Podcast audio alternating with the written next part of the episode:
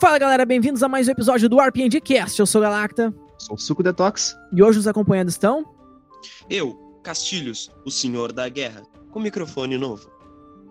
Eu, Ozai, firme na caçada. E eu, Zaralto. E como você se lembra, eu espero que se lembre, se vocês estão nos acompanhando, né?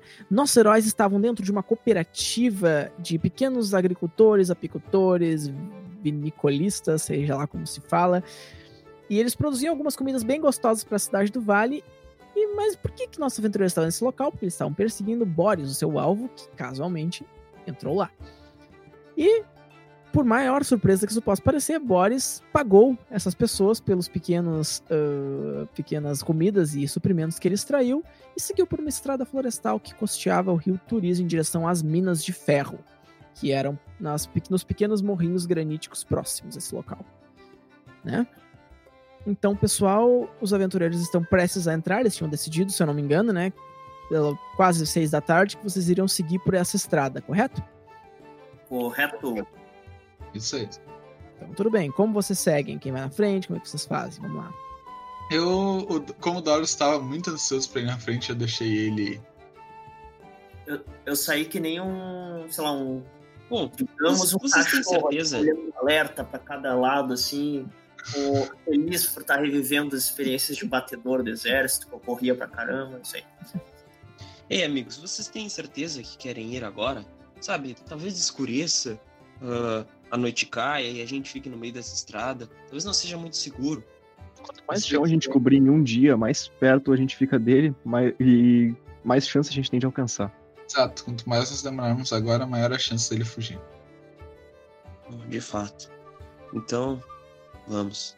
Bom, no que vocês andaram e perceberam que essa estrada, na verdade, ela era ah, bastante larga, né? Ela não era uma, uma trilhazinha florestal qualquer, mas era uma estrada que, claro, adentrava ali a região da mata, né? Só que ela era larga o suficiente para passar uma carroça grande de bois, assim. Porque provavelmente aquilo levava para as minas de ferro, as minas de ferro abasteciam a cidade do Vale, então era preciso que o transporte desse material fosse frequente nessa região, né?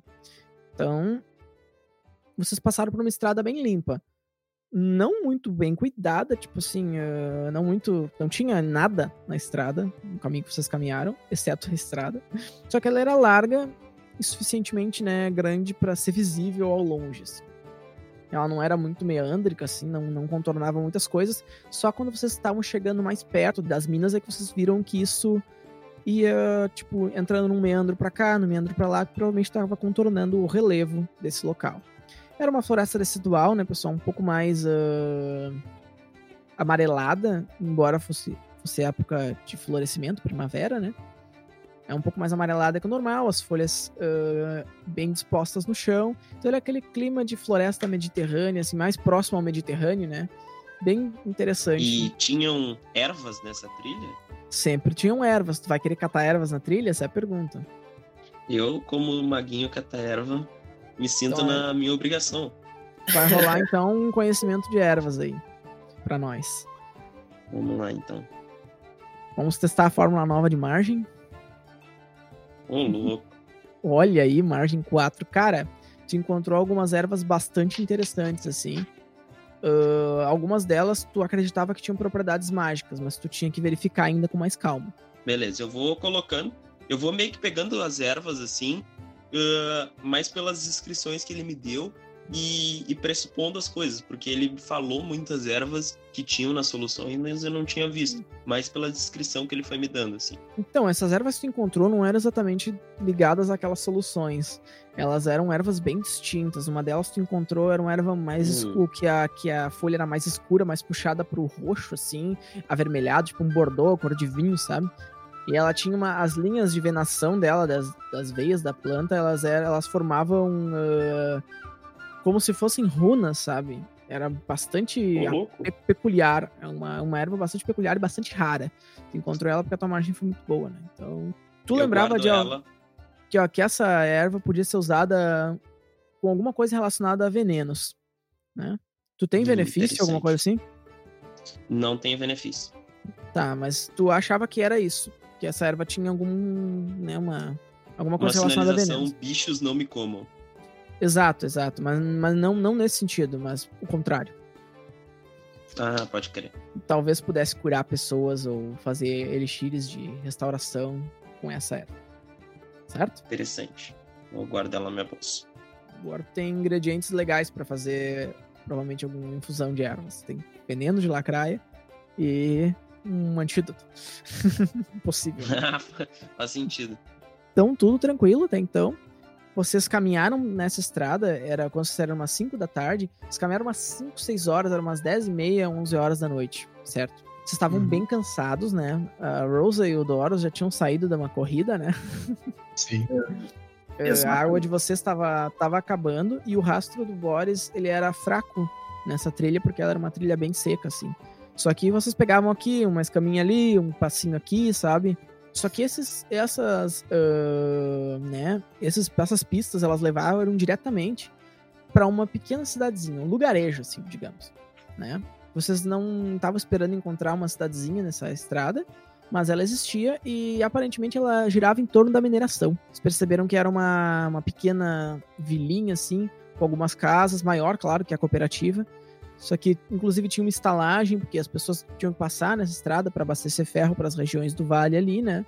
Só que não tinha, por exemplo, uma ferraria voltada a coisas que não fossem utensílios de mineração, não tinha, sei lá, uma muita opção de roupas, entende? Não era uma cidade em si, era uma, uma vila mais funcional, feita para que o pessoal da mineração trabalhasse.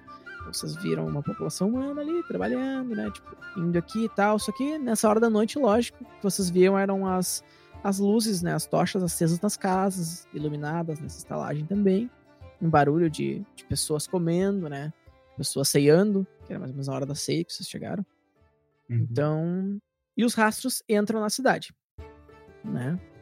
Ô, que pessoal, acho que a gente deveria chegar mais devagarinho, assim, pra não assustar eles. Afinal, a gente tá armado, né? É de noite, vão achar que a gente é bandido na certa. Uhum. Eu. Bom, de fato, pode ser estranho entrar nessa, nessa vila agora de noite, mas. Bom, somos viajantes. E como você mencionou anteriormente, estamos parecendo mercenários, com exceção do da Rosa. Eu acredito que não temos opção no momento, já é tarde. E também não acho prudente abandonarmos as armas em qualquer lugar. Alguém deve passar por aqui com armas. Tenho certeza que sim. Nada que não dê pra remediar com uma- um pouco de uma explicação. Se eu Pois é, conversar Precisamos com de uma estalagem. pessoa, consigo tirar desconfiança sobre nós. Precisamos descansar no momento. mas temos que começar a racionar nossa, nosso dinheiro. A realidade aqui é que só estamos gastando e não estamos ganhando nada.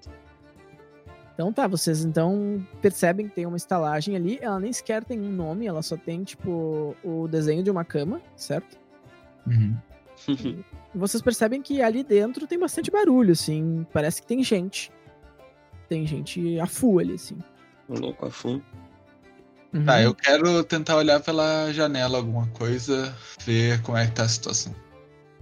Então, pelo que tu, tu vê pela janela, percebe que tem gente bebendo, gente conversando, né? Uma certa comoção, né? Tipo, Tem algum rosto que me é familiar? que tu tenha percebido, faz um teste de percepção aí. Mais de zero. Ah, beleza. Tu percebeu assim que ninguém que tu conhecesse. Tá. na- Que tu tivesse visto alguma vez na tua vida, assim. Uhum. Rostos comuns, parece que são de pessoas que estão aqui, sabe? Muita gente tava com picaretas na- nas costas, assim. Tinha um, um bolo de, de picaretas assim, acumulado num canto, sabe? As pessoas estavam tão sujas de fuligem, sabe? Sim. Eu quero reparar se na cidade ex- haviam tropas abastantes. Tá, faz um teste de percepção aí também. Beleza. Caralho, velho! Bom, beleza. Nossa, gastei minha percepção. Cara, assim, ó, do que tu percebeu, não tinha ninguém com, a, com o símbolo da guarda bascante, nenhum local da cidade que tu tenha notado, saca? O que tu Sim. notou é que, tipo, tinha bastante gente dentro da, dessa taverna aí.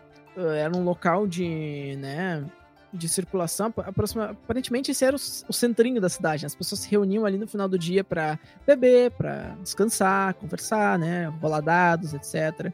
Tava um clima bem convidativo. E, claro, sempre tem gente estranha lá dentro. Então tu percebeu que é que tem uh, algumas figuras que não se encaixam muito no local, assim. Que não são, tipo, exatamente uh, trabalhadores da mina. Bom, parece que esta taverna e estalagem aglomera bastante mineradores da região.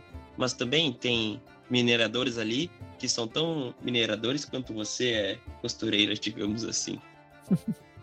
então, qualquer... mais um pouquinho dessa tua margem, né? Tu consegue ver que as pessoas que estão, tipo, destoando, assim, né? Tem mais ou menos umas 5, 6 pessoas que estão destoando, certo? Uh, tem um, um, homem e uma mulher, um casal, talvez, um canto conversando. Eles estão usando capas de viagem, assim, né? Tu não consegue ver os uhum. rostos deles. Uh, num outro canto ali tem, tipo, três guerreiros, né? Que estão reunidos. Todos eles estão usando uh, plates, assim, no, no peito, né? E espadas. E eles estão aparentemente meio de cara conversando com outro, eles não parecem da guarda, eles parecem simplesmente ser mercenários andarilhos, assim, tipo vocês. e ninguém tá certo, tá tratando vou... eles mal, eles estão bebendo, conversando, tipo, e os caras lá, esses Enquanto dois eu vou observando essas coisas, do lado da janelinha, assim, eu vou sinalizando pra, pra Rose o que eu vou vendo, assim. Tá. Tá bom. Vocês vão entrar? Bom, me parece seguro.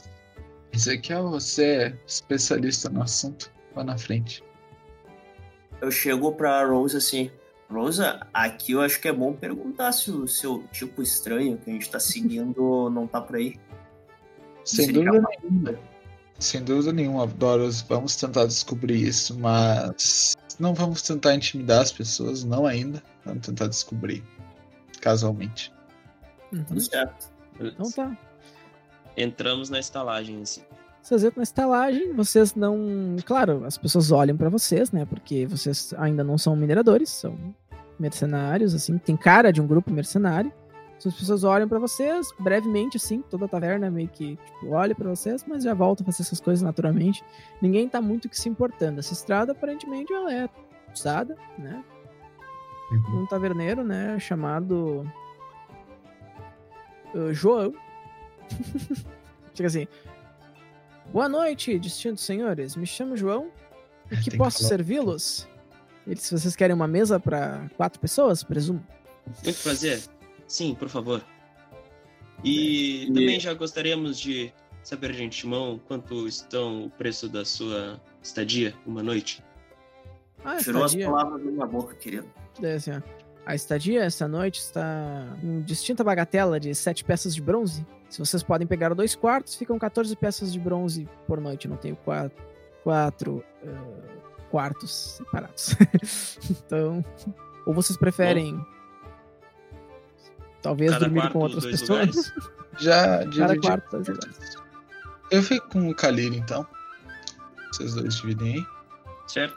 Eu e Doros pegamos um quarto. Eu pago o meu quarto pro, com o Doros. Eu pago o meu quarto. Many thanks. Tá. Então, Doros, tu entrou assim no, né?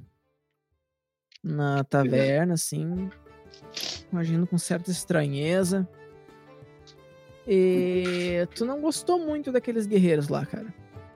Não. Deles te olhou assim, com uma cara, te mediu de cima a baixo, como dissesse, esse é fraco, sabe?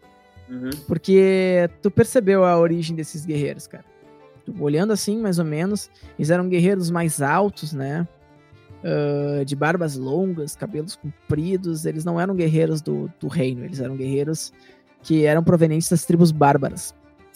Aquele tipo que realmente, geralmente, uh, não gosta olharam o teu uniforme de, de soldado e começaram não. a comentar pequenas coisas uh, entre si, assim. Ah, eu eles... tava. Nesse momento, eu queria reparar nos. Eu tava, tipo, olhando pros guerreiros porque eu tava com a intenção de me enturmar com eles para conseguir extrair informação. E daí, sem perceber que o Doros tava desse jeito, eu falo: Ei, Doros, que tu tentaram puxar um assunto com aqueles guerreiros ali? Eu acho uma ótima ideia. Já tem até qual é o assunto que a gente vai puxar. Onde é que estão os, os guerreiros? Isso dispara uma lá na minha cabeça, eu me viro. Uh, cara, eu tô respeitando muito a margem do Doros, então eles estão uh, num canto, tipo, afastado, assim. Eu tinha que fazer um teste de, uh, tipo, de inteligência pra conectar os pontos. Tá, deixa eu rolar um teste de inteligência. Podem Inteligência pra fazer o quê? Ah, Conectar os Pontos A Rosa Ah, pera, são passou muito Pois é, eu posso fazer um de boemia pra prever briga? Pode, pode fazer, porque o pessoal tá tomando, tá no ambiente boêmio, pode ver a atmosfera da discussão deles, com É, certeza. Eu pude entender o que tá acontecendo. Rosa, tu sacou na hora. Tu, tu olhou pra aqueles guerreiros e tu viu que eles não eram ah, da região do vale, certo? Que nem o Doros. Que eles não tinham aquele aspecto meio grego, assim, de aparência, né? Eles tinham barbas mais longas, cabelos mais claros, olhos mais claros. Eles eram claramente guerreiros provenientes das tribos barbáricas e eles estavam debochando do Doros na cara deles. Eu, Uh, Castilhos, tu percebeu que eles estavam bêbados. Uh, Ezequiel percebeu que eles estavam bêbados uh, e provocativos. Tu olhou assim, ó, o que eles estão fazendo. eu agarro. Fala. Não, eles estão, tipo, claramente mocking, sabe? Fazendo mockery pra cima do, do Doros e de vocês. Meio que dizendo, olha, esses caras aí, é tipo um soldado tosco acompanhado por quatro imbecis, tá ligado? É Eu tão agarro o fazendo. Doros pelo braço e eu digo: eu, eu sou. Tu não vai começar briga agora. Tu não vai. Você sabe o que quer tratar, né, amigão? Eu, eu já percebi, eu já percebi. Eu agora, Então. eu- agora não, mas só um momentinho. Agora sim. Aí eu, eu desvencilhei do braço dela, tem uma saída, né? Da, Eu quero tentar segurar ele, eu quero fazer um teste ST. tá, Tá, eu, da tua força contra a do Doros. Não, não, contra a minha Ah. luta romana. Não, contra a tua força, Doros. A, a- a margem dela não foi muito boa, Doros. Rola teu teste de força resistido aí. Eu pego e, e tipo, ei, espera, só, só um momentinho, vamos tomar umas. Rosa, tu tentou segurar ele, Isso. mas a- aquele, aquele guerreiro é extremamente hábil era grande, sabe? Tu nunca Sim. tinha parado pra notar como o Doros era forte. E ele se desvencilhou com uma força muito fácil do teu braço, assim, tu olhou, caralho. Eu só coloco. A, eu só aperto, tipo, a ponte do meu nariz. Tipo, puta que pariu, eu não Eles precisava tão, disso vocês, agora. vocês perceberam quando o Doros estava chegando mais perto? Alguém acompanhou o Doros? Eu, eu vou, tipo, Tá. ah, do ladinho dele. Espere um momentinho, espere um momentinho. Não, não, agora é o melhor momento. Olha, olha só. Então, eu cheguei. ah, tinha, tinha alguém perto Só dele também. E Nesse meio tempo, só Vocês quer dizer, eu quero que ele- encontrar um ponto onde eu posso ficar observando a coisa caso fique muito feio, mas eu não quero estar associado àquilo, eu quero estar escondido. Eu só Tá. tô me perguntando por que, que todo mundo saiu e me deixou sozinho na mesa. Kalir tentando entender o que que tá acontecendo. Vocês perceberam, alguém. Doros, né? quando chegou perto deles, perceberam que eles imediatamente começaram a conversar na língua barbárica, que te deixou Ah. mais brabo ainda. E, e zombar de ti na língua barbárica. E tu entendeu uma palavra que eles estavam falando, que era ó, o frouxo do vale. Isso era Ah. uma, uma expressão que eles usavam pra debochar dos soldados sempre que eles eram massacrados em combate. Tu lembrou que o teu companheiro morto foi chamado de frouxo do Aham. vale várias e várias vezes por um guerreiro que decapitou ele. E tu teve que tirar o capacete desse teu colega de, de, de escudo, sabe? Ah, da cabeça dele com lágrimas nos olhos, porque ele era um grande companheiro teu. Isso foi realmente brutal pra tua raiva, assim. Tu não tá conseguindo se controlar muito no que tu vai falar pra esses caras. Tá, realmente. Eu. Eu não vou conseguir fazer outra coisa. Senão, eu ia falar alguma coisa, eu ia chegar pro lado do. De alguém que tava ali do lado deles e ia falar. Eu ia chegar na mesa assim. Você sabe que eu já matei ah, uns animais, esses bárbaros, assim, esses animais lá do norte. Onde eu peidei na cara de um e matei. É, eu ia dizer isso. Eu ia dizer Mas, isso. Mas, quando eu entendi o que, que ele falou, Eu A dei um ofensa. soco na, na cara do cara que falou. Eu dei um Deu um soco na Nossa, cara dele. Eu ia tentar. Beleza. Eu, Sim. po- Eu tava achando muito que ia, Não tipo, te enrolar na tua fala e tu dizer, tipo, tu sabe que eu já peidei. eu ia tentar, eu ia tentar um road boemia pra apartar, para amenizar a briga, mas Tu não teve muito tempo, deixa eu ver. Cara, ele não esperava que tu fosse fazer isso. Rola aí teu soco. nossa. Teu soco é, o- é real. é, é o trust, é trust. Nossa. Trust puro. Tu tá sem nada, é tipo. É Trust, trust é, do que daí? É de luta greco-romana? É. Não, tu disse soco, né? Aham. Então tá. tu vai dar um, um brawl, tipo, briga. Ah, então Tem, é, tu, é tu tem briga? É, não, é luta greco-romana menos dos dois, eu acho. Beleza. Só no murro mesmo. Uhum. Bota a margem neles, Doros. Vai lá. Lá, vai Vamos dar esse parceiro. Corre. lá, vai lá, vai lá. Vai lá. Rola, Às vezes dá esse parceiro. Eu, eu Nossa, tá, beleza. Aí foi. Tu socou ele tranquilamente. Tranquilamente, beleza. Tá, ele, vai, ele não conseguiu se defender. Rola o teu dano aí. O teu dano é um D6. Tipo, tá, tu acertou, é, tu- rola um D6 aí. É. Um D6. Tá, dois. Cara, tu deu um murro na cara dele, assim, meu, que tu. Tu percebeu que tu afundou o nariz dele pra dentro, levemente, assim, ó. Pô! O cara Ah. caiu, ele botou a mão na cara e falou assim. Ah, meu Deus! Tipo, ele bradou um negócio em. em, Eu eh, quero- Eu quero tentar. Eu posso tentar fazer um, né, um- uma, uma coisa aqui. Eu não sei se preciso castar boemia pra isso, mas eu quero tentar mandar a briga pra, pra rua, não pra dentro da estalagem. Tá, beleza. Tu vai ter que. Tenta rolar então a tua boemia aí. Tá, os outros Certo. levantaram assim, tipo, querendo levantar a mesa assim pra cima de ti, sabe? E enquanto o cara tá. Ele caiu da cadeira, ele tá ajoelhado no chão, assim, com a mão na cara e o nariz sangrando. Tá. O que é que tu fala, Ezequiel? Ei, amigos! O melhor atributo dos guerreiros é o respeito. Vamos resolver essa luta lá fora. Daí, tipo, os caras olham assim pra ti e, e saem, tá ligado? Pra rua, olhando pra vocês, assim, esperando vocês saírem junto. Eu, eu, eu, Aqui, Doros. Não vamos causar intriga aqui dentro. O taverneiro tá, tipo, com a cara muito assustada, assim, tipo. tá, eu vou lá pra fora. eu olho pro Kalir. Tá. Agora eu percebi o que tava acontecendo, eu levantei da mesa, mas o que. Quando, quando o taverneiro viu que vocês foram pra rua, não quebraram mesas, não fizeram nada, ele continuou a vida dele naturalmente e deu, botou um sorriso no rosto, tipo, ah, que bom. Se Kevin lá fora, saca? Vamos continuar bebendo, pessoal, atendendo as pessoas e cagou pra vocês, assim. tipo, vamos brigar lá foi pago mesmo? Ele, o Kalir se senta, vamos, vamos esperar ver o que acontece. Qualquer coisa a gente vai lá acudir ele. Então Eu. Não, não, não, pera, eu não posso deixar isso acontecer. Eu levantei e fui junto. Eu quero Tá sentar segurar o braço do Kalir, porque eu tô com medo que ele vai morrer. Tá, ok. Rola então aí a força tua contra a força do. Tá, ó, agora. Beleza. Kalir, tu viu que a Rosa foi bastante enfática. Ela segurou o teu braço, em quase enfiando as unhas em ti e falou assim: ó. Eu puxo Não. ele, eu, eu agarro ele pelo braço, eu puxo ele contra o assento e digo, não. Tá, tu, tu, tu viu Tu que tu não foi, tu foi puxado violentamente contra você. Tu vai morrer se for pra lá. Deixa eles resolverem isso, Doris tem experiência, a gente vai ficar de olho neles. Eu não vou deixar eles morrerem, claro que não. Qualquer Eu coisa, eu acompanho- vou lá e entro na ação, mas deixa eles resolverem isso por enquanto. É coisa de homem isso. eu acompanho o Doros num instinto de, de proteção ali, tipo. Caraca, meu, por que, que esse Oplito tá fazendo isso? Tá. Beleza. Vocês vão pra rua assim. Tu vê que o Bárbaro disse pros companheiros dele.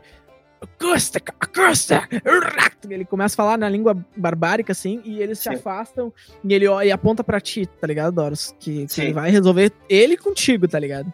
Ah. E diz pros outros não se meterem. Tipo, mas Aparentemente é isso que ele tá falando. Ah, E ele então, tá limpando largo, o sangue do, do nariz, assim. então eu largo, eu largo o escudo, né?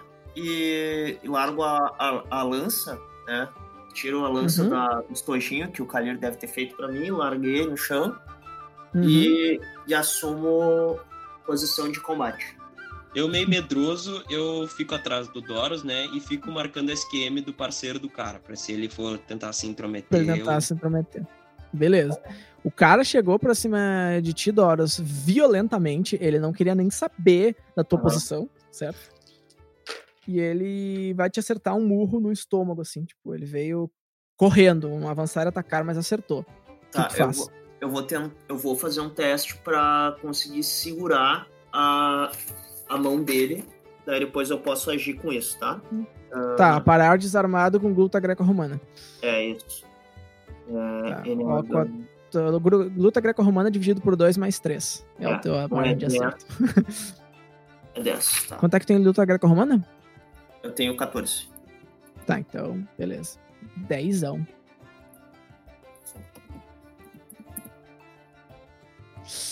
Tá.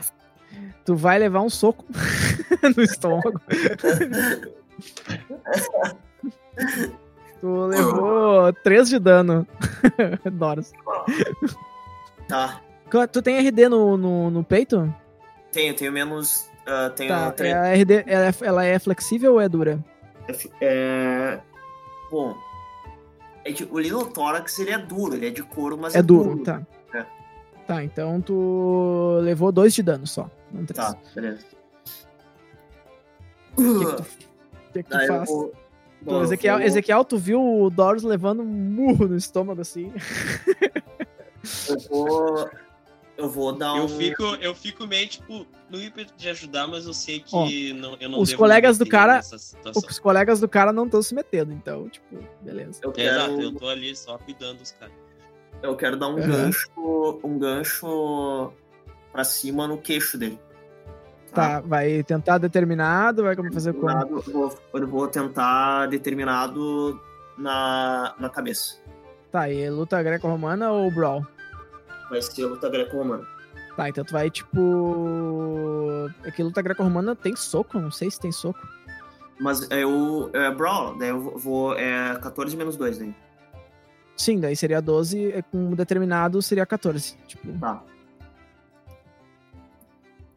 Ah, mas pega ele pelas pernas e arremessa no chão. É que tá de soco no início, depois a gente vê como é que a gente faz. Pode crer. Tá. Cara, ele. Ele viu que ele não, ele não conseguiu ser tão rápido quanto tu na hora de murrar. Rola teu dano aí.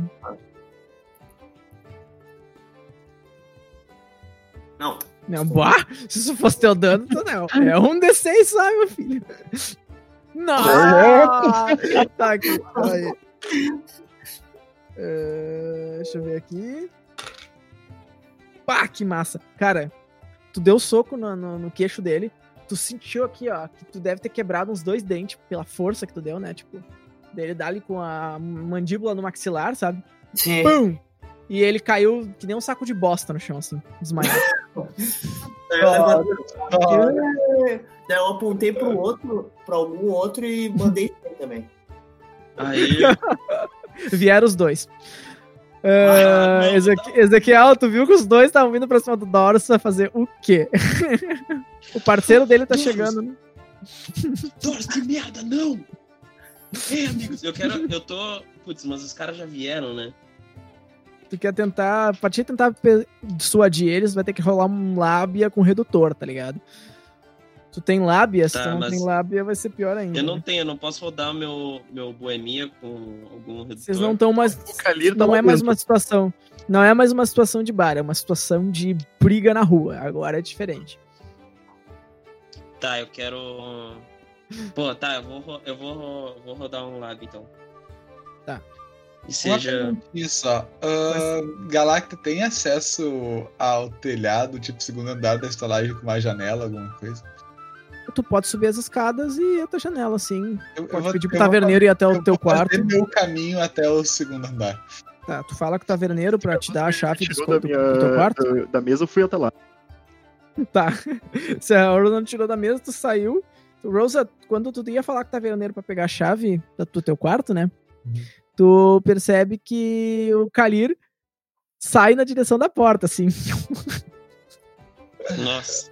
Não, não, eu vou seguir com o meu plano, eu vou até o segundo andar. Tá. No... Tá, Esse só que a tua, a tua margem, tua margem era menos 4 pra tentar lábia. E eu tinha também um menos 2, porque eles estavam numa situação de muita raiva, mas tu passou com margem zero.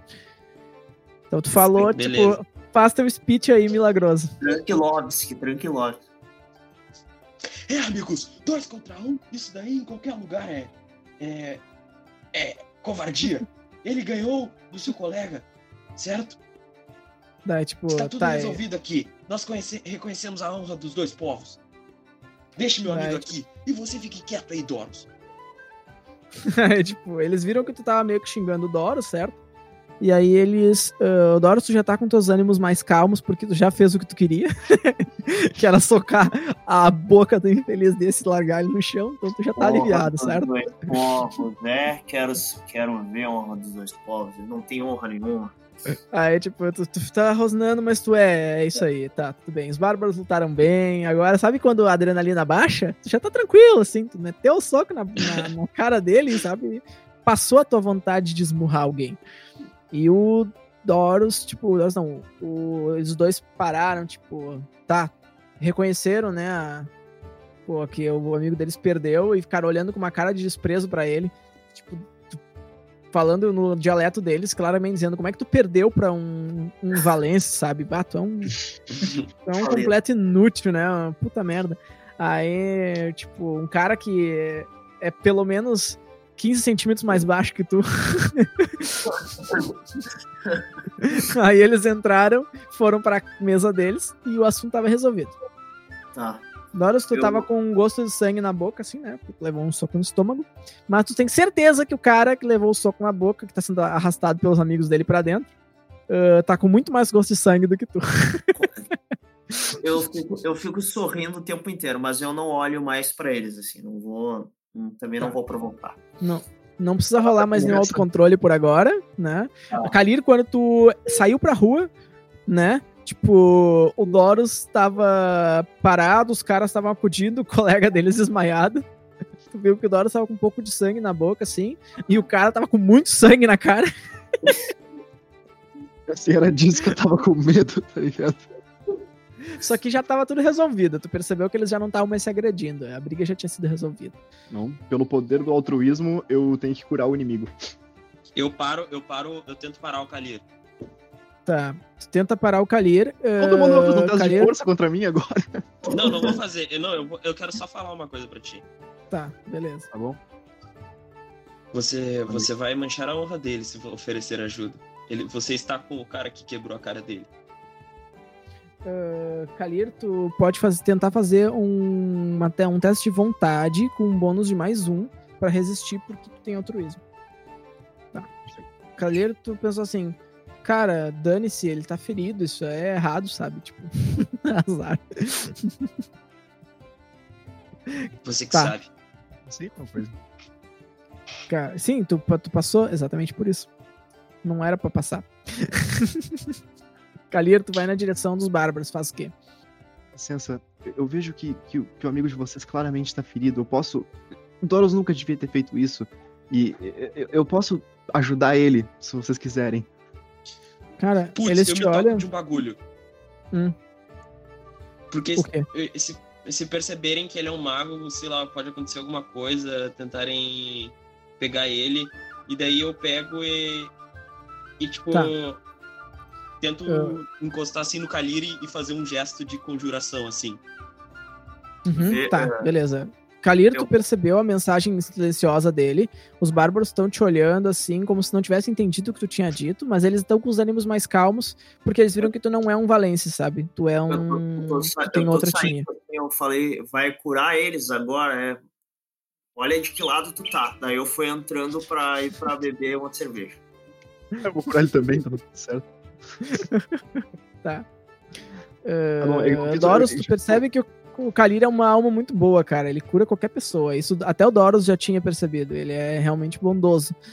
É que tu tá meio putaço, mas com teus ânimos mais calmos, tu percebe que não é nada pessoal, sabe?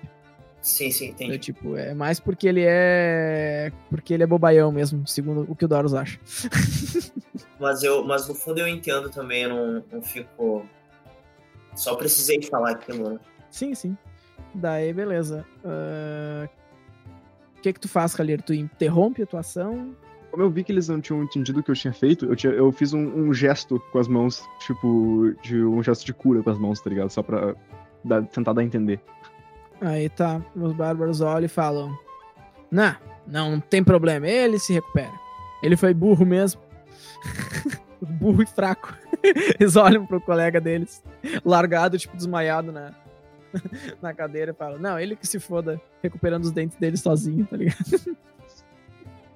Sujando a honra.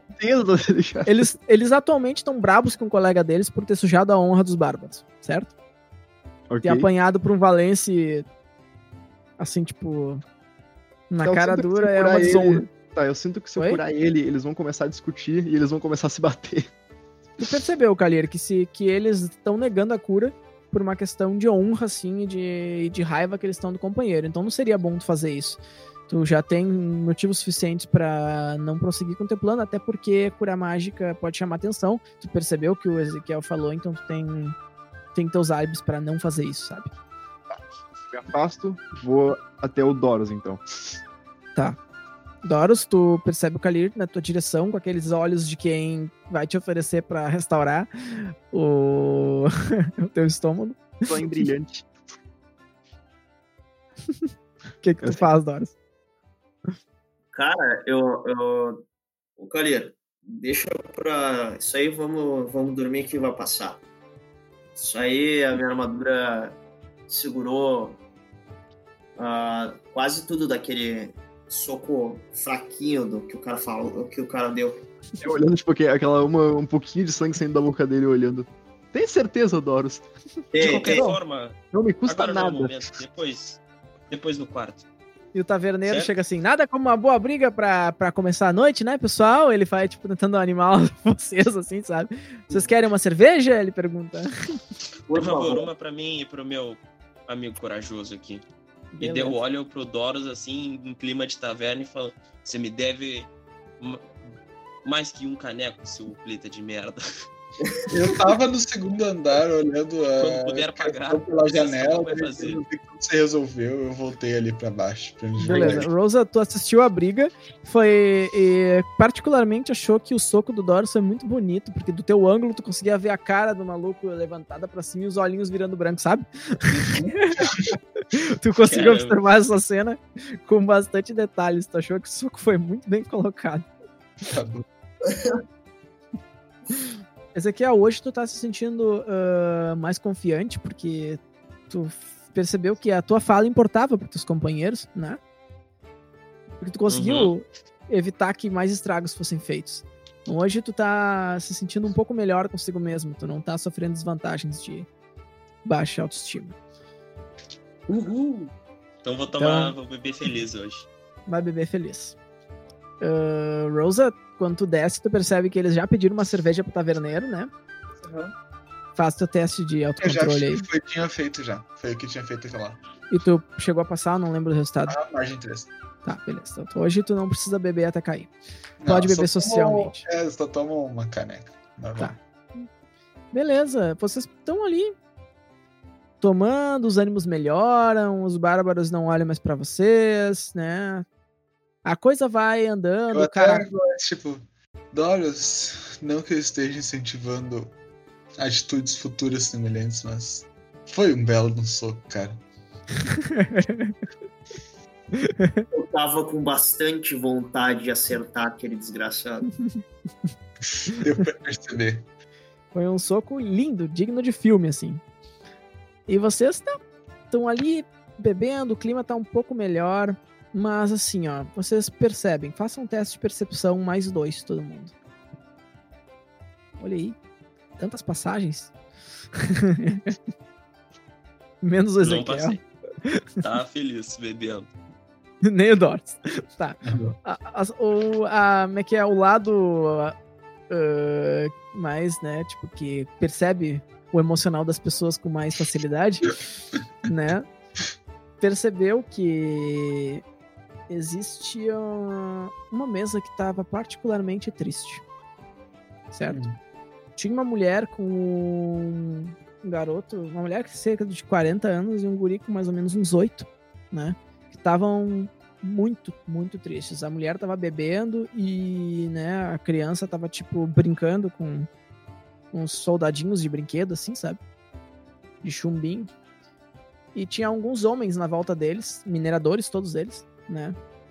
Olhando, tipo, com certa tristeza nos olhos. E um desses mineradores estava de olho em vocês há um tempo já. E ele finalmente tomou, né, a iniciativa, ela levantou e foi na direção da mesa de vocês. Quando ela tava vindo, eu meio que cutuquei a, a Rosa e falei assim, ih, tá ligado? E apontei pra eles. Eu, daí eu já viro pra ele e fico. assumo uma postura mais adequada, assim. Ele veio assim, tipo, segurando a- o chapéu de mineração dele entre as mãos, sabe? Como alguém que vai fazer um pedido pra alguém, sabe? Na direção de vocês e fala: Boa noite, senhores, com licença. Boa noite, senhor. Eu posso Pois estar não. enganado, não, não quero ofendê-los. E aí vocês, tipo, vão olhando pra ele, o Doros e o, e o Ezequiel, que até então estavam tranquilos. E ele veio, tipo, com um olhar meio pesaroso, assim, falando com vocês. Eu, eu ia, posso- eu ia falar meio bruto, daí eu olhei assim pra ele. Pois, pois não fale, pode dizer. Assim, Eu não quero ofendê-los. Eu. Tá, vocês são mercenários, certo? Dá pra dizer que sim. Hum, E vocês.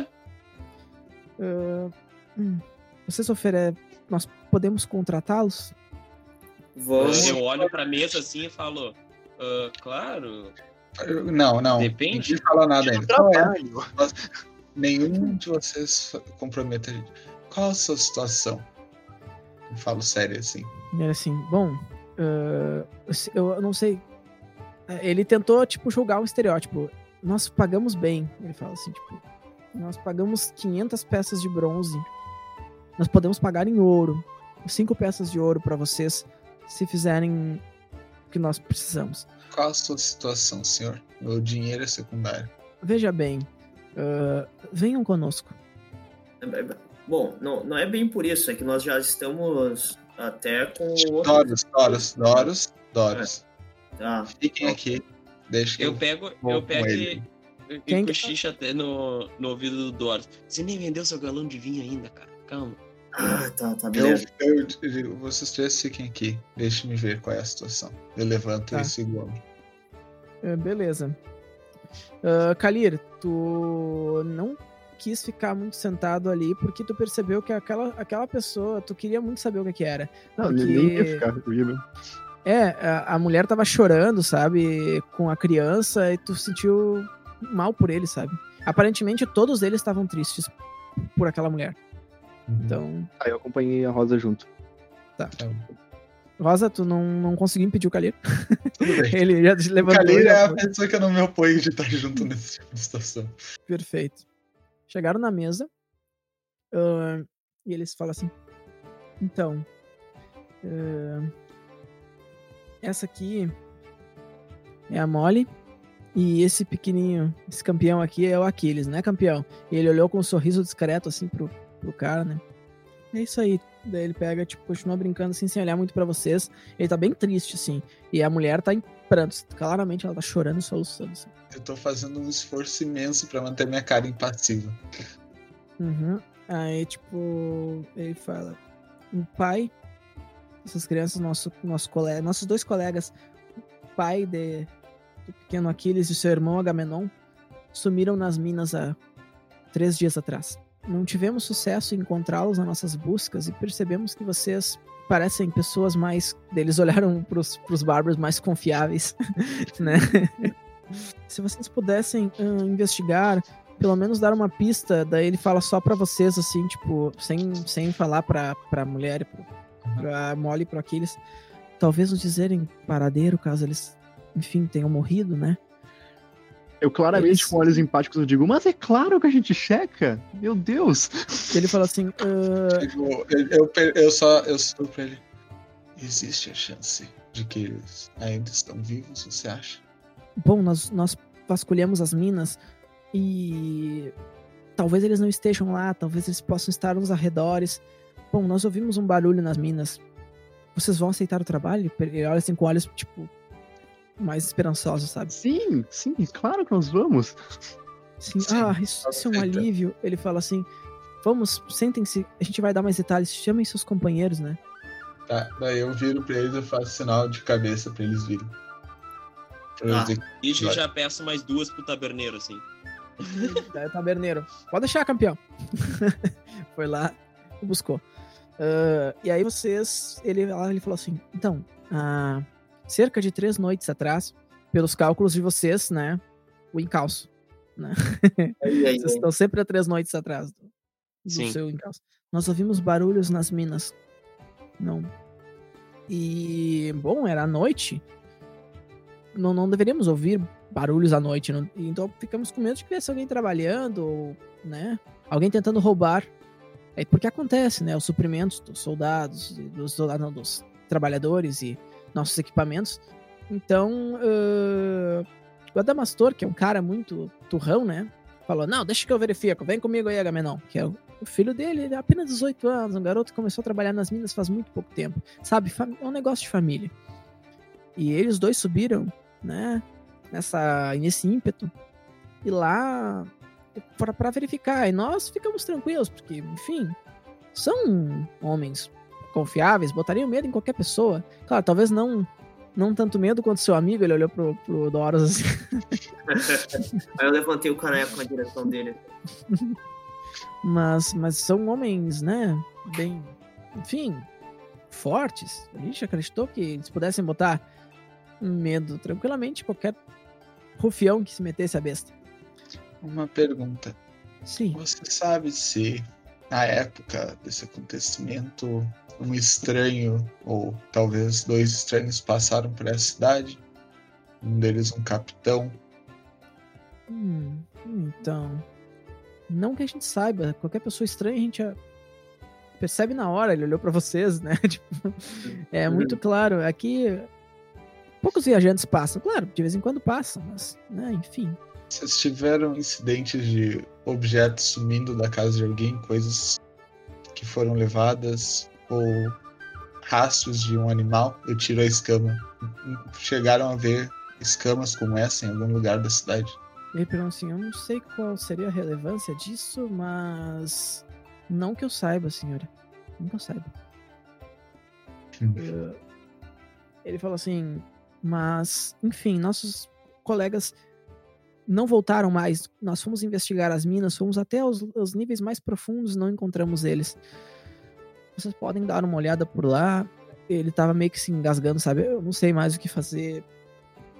Ah, o Claro. Adamastor é um é um dos meus melhores amigos. Nós crescemos juntos. Ele fala assim: Eu não sei o que fazer. E pobre do Agamenon, é só um garoto. Ele fala assim: Primeira sei. coisa, amanhã de manhã cedo nós A família deles está em prantos. assim, a família deles está em prantos. E Mas é, é- é sério mesmo? Porque a gente vai perder a nossa caça, cara. Falei bem baixinho, tá? Falei bem baixinho pra, pra Rose. Pra Rose. Tá. beleza. Taurus, eu também estou preocupado quanto a isso, mas você entende a situação aqui. Ele assim, nós, nós pagamos, Nós não nós podemos pagamos. deixar essa família assim. Ele, daí, daí ele fala o custo que ele não tinha falado pra ti, Doris. Tu não sabia o custo ainda, né? Ele falou assim: nós vamos pagar Ah. 500, 500 moedas. Podemos pagar em ouro, 5 moedas de ouro. Se vocês Ah. trouxerem uma notícia. Não, não, mas na verdade não é bem claro, ajuda bastante, mas na verdade não é bem por isso que a gente tava. Taurus, Né, mas. Taurus, Bom, a É, família, nós temos a oportunidade de devolver essa família na pessoa que eles amam e eu não vou perder essa oportunidade de fazer essa ajuda. Eu, eu, tô, eu tô começando a quebrar muito, à, à beira das lágrimas. daí, tipo, daí eles olham assim, tipo, pra vocês como, né, que olhassem. Eu sabia que vocês ajudariam, vocês são pessoas bondosas. Eu olhei nos olhos de vocês. Ele fala, tipo, olhando pra todos vocês, sabe? Inclusive pra Tiz aqui, ó. Ai, eu tava feliz, eu já tava. Eu, eu já ia dizer assim: vamos cuidar disso, meu senhor. Daí ele assim. Muito obrigado. Nossa, é muita felicidade. Ah, Eu vou falar a Molly as notícias, talvez anime um pouco o dia dela, né? Aí ela tava chorando com o pequenininho abraçada no filho, sabe? Daí ela, ela abriu um sorriso discreto quando ele falou, olhou pra vocês assim em, em tom de que tava agradecendo com os olhos, sabe? Ela era Eu uma tava- mulher, uma mulher ruiva, assim, tipo, bem baixinha e gorduchinha, sabe? Uhum. E ela tava. E o guri era meio. Era meio. Tipo, o cabelo dele não era 100% ruivo, meio castanho, assim, sabe? O pai dele, era- aparentemente, era muito diferente dela. Bom, o que, tu ia dizer, Calir? Eu que só tava olhando pra família o tempo todo, olhei pro meu grupo de volta, com lágrimas nos olhos, completamente quebrado, assim, tem uma obrigação aqui. Eu abraço o Cali, nós dois choramos abraçados. Vocês Eu olham, fico- cara. Eu fico feliz assim, mas eu não chego a, a me emocionar assim, eu fico feliz. E eu, eu- eu pego, eu pego e ofereço meu caneco pro Kalira, assim. Eu, eu abaixo a cabeça e, e tomo um gole de cerveja. Beleza. Tranquilo. Vocês estão chorando. Esse grupo claramente tem uma divisão bem marcante. O lado, o lado emocional, né? E o lado brigão de bar. Tem esses dois lados. Então tá, pessoal. A noite da taverna passou tranquila, sem mais muitos incidentes, né? E no outro dia vocês ficaram, vocês combinaram com esse cara aí, né? O nome dele. Ah, me fugiu. Arcantos. Esse cara, Arcantos, ele ah, combinou com vocês amanhã às- às 5 e meia da manhã, bem cedo. Porque era antes do. Mas Antes dos. é que cortou 5 e meia da manhã. Tá. Que era bem cedo, que ele ia, combinou com vocês pra se encontrar com vocês na entrada das minas ali. Que era bem fácil de achar. Só me, só me diz quanto foi cada caneco pra eu descontar aqui. Tá, vocês, vocês gastaram cada um ah, 10 peças de, Ah, eu não tomei tanto, eu tomei um caneco. de bronze pelo quarto e mais a, né, a, a bebida, a comida, enfim. 10 peças de bronze pra cada. Contando o Tá, eu- quarto. dessa vez eu pago a, a parte do Doris. Tu paga? Então tu paga 20, Ezequiel. Eu já tinha pago 7 Uhum. pelo quarto. Pagou 7 por um quarto. Não, é- e mais, Mais ah, dez mais na- 3 pela caneca. Ah, tá, mas. É 10, 10 pra cada, né? Eu bebi um pouquinho mais, então mesmo não tendo pagado o quarto, eu vou descontar 10. Beleza, 5 e meia da manhã, o sol não tinha nem nascido ainda. Tava quase nascendo no horizonte, assim. Vocês estavam lá na frente. Todos um pouco cansados, mas, né? Dormiram bem, dormiram bem. PF. Oi? Recuperamos PF. Recuperaram. Recuperaram, sim. Tá todo mundo bem. Tá. Uma noite relaxante, né? Nada que uma briguinha boa não possa, possa não curar, né? e aí, Nada que um choro bom não ajuda a dormir. no final das contas, a briga foi até benéfica, mostrou como vocês eram parrudos. E ele falou assim, Entendidos do assunto. então, assim, foi, nessa, foi nessa entrada aqui, no turno número 2, ele fala, pra vocês, o Ar- Arcantos fala pra vocês. Esse local era onde, onde a gente, nós ouvimos os barulhos, né? Foi por aqui. Se vocês precisaram de mais alguma coisa, ele apontou pra uma cabana, né? Tipo, que era a terceira, né? Na linha. Aquela ali é a minha casa. Vocês podem ir ali à vontade e nós damos mais informações pra vocês, tudo bem? Se quiserem falar com a, com a Molly, com a Aquiles, ah, é a casa ao lado, lado esquerdo. Beleza. Ele A fala: gente vai fazer o nosso melhor possível, viu? muito, muito obrigado. Vocês são almas bondosas. E ele sai assim, tipo, meio cabisbaixo, com as mãos no bolso, sabe? Chutando pedrinha. Eu, eu respiro pensando no que aconteceu na guerra e fico na dúvida se a gente é realmente alma bondosa, assim. Eu, pelo menos. Sim. Imagina eu. É, pois é. Bom, eu quero.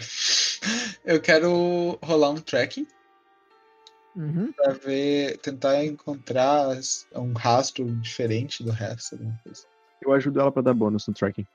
Beleza. Tá, beleza. Então, um bônus de mais dois no tracking da Rosa. Tá. Tá. Caramba, todo mundo. A margem já foi mais, mais eu dois. Já né? considerei com mais dois. Ah, tá, beleza. Então, tá.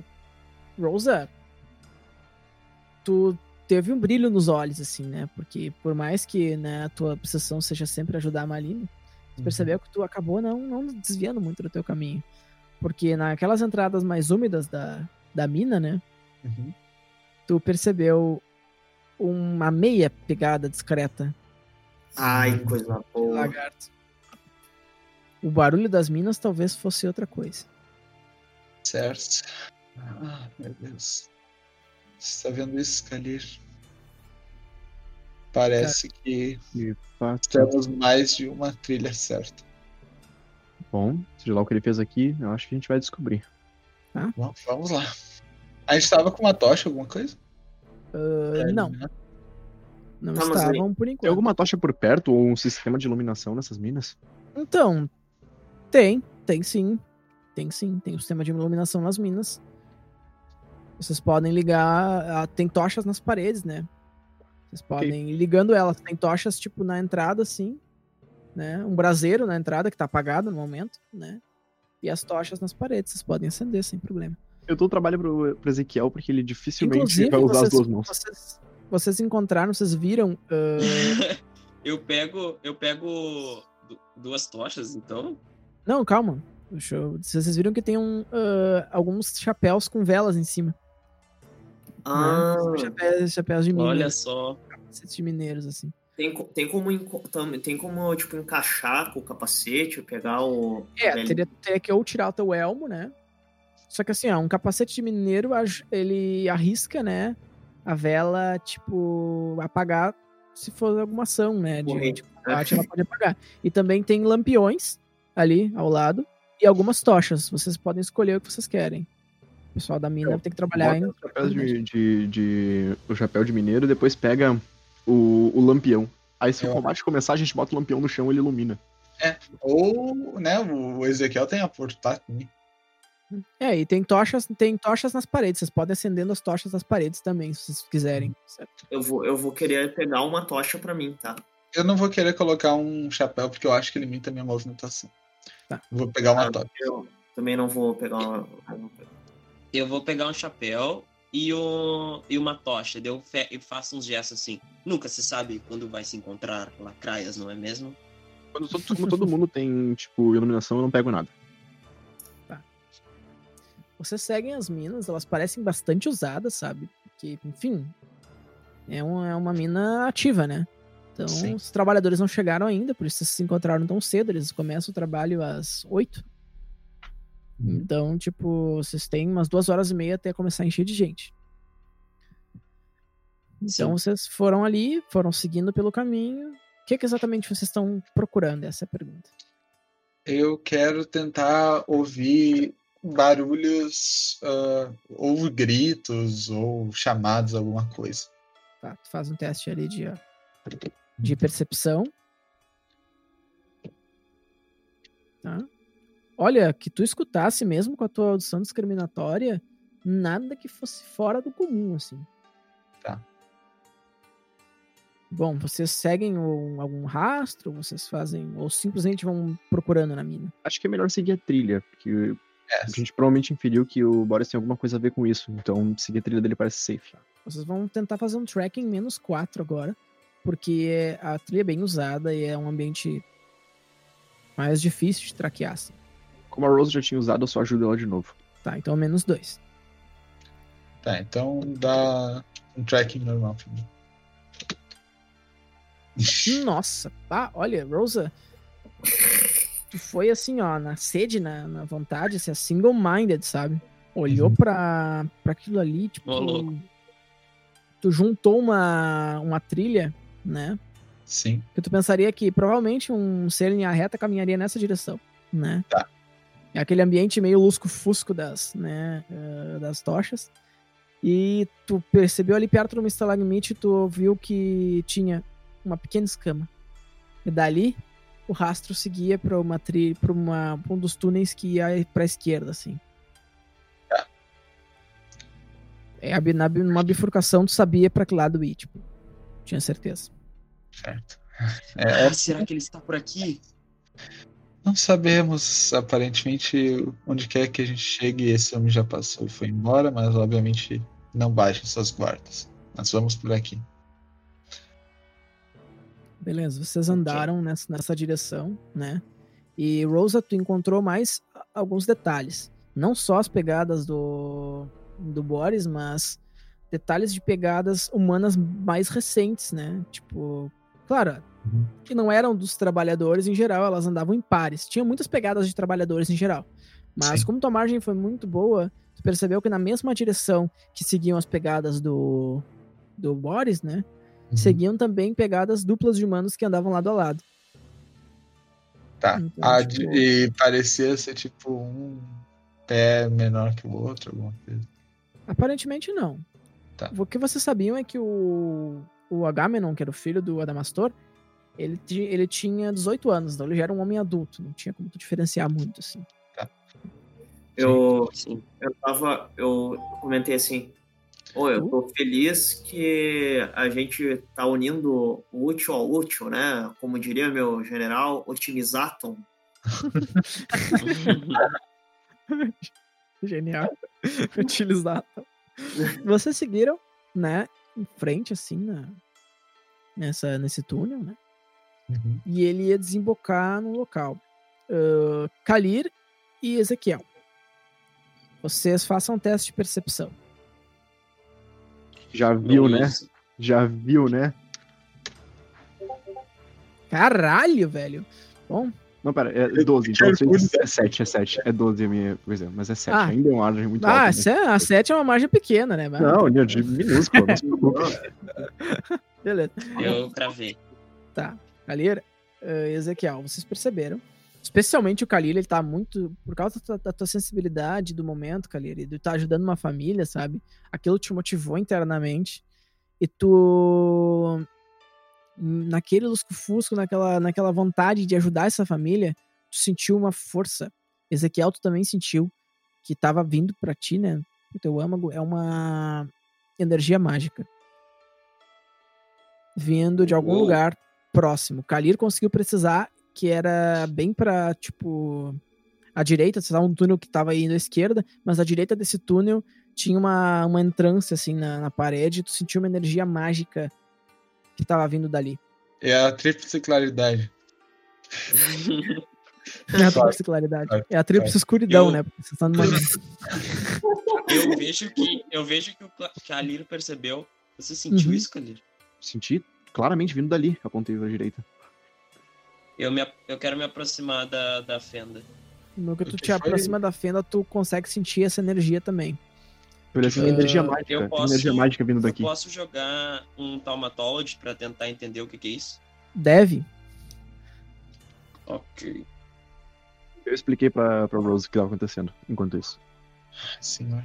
Temos que. Daí eu tava ouvindo, né? Nossa, muito Tava na- tempo sem estudar magia. Ezequiel, tu não sabia precisar o que tava acontecendo naquele local. Tu botou, tipo, a mão na, na parede, assim.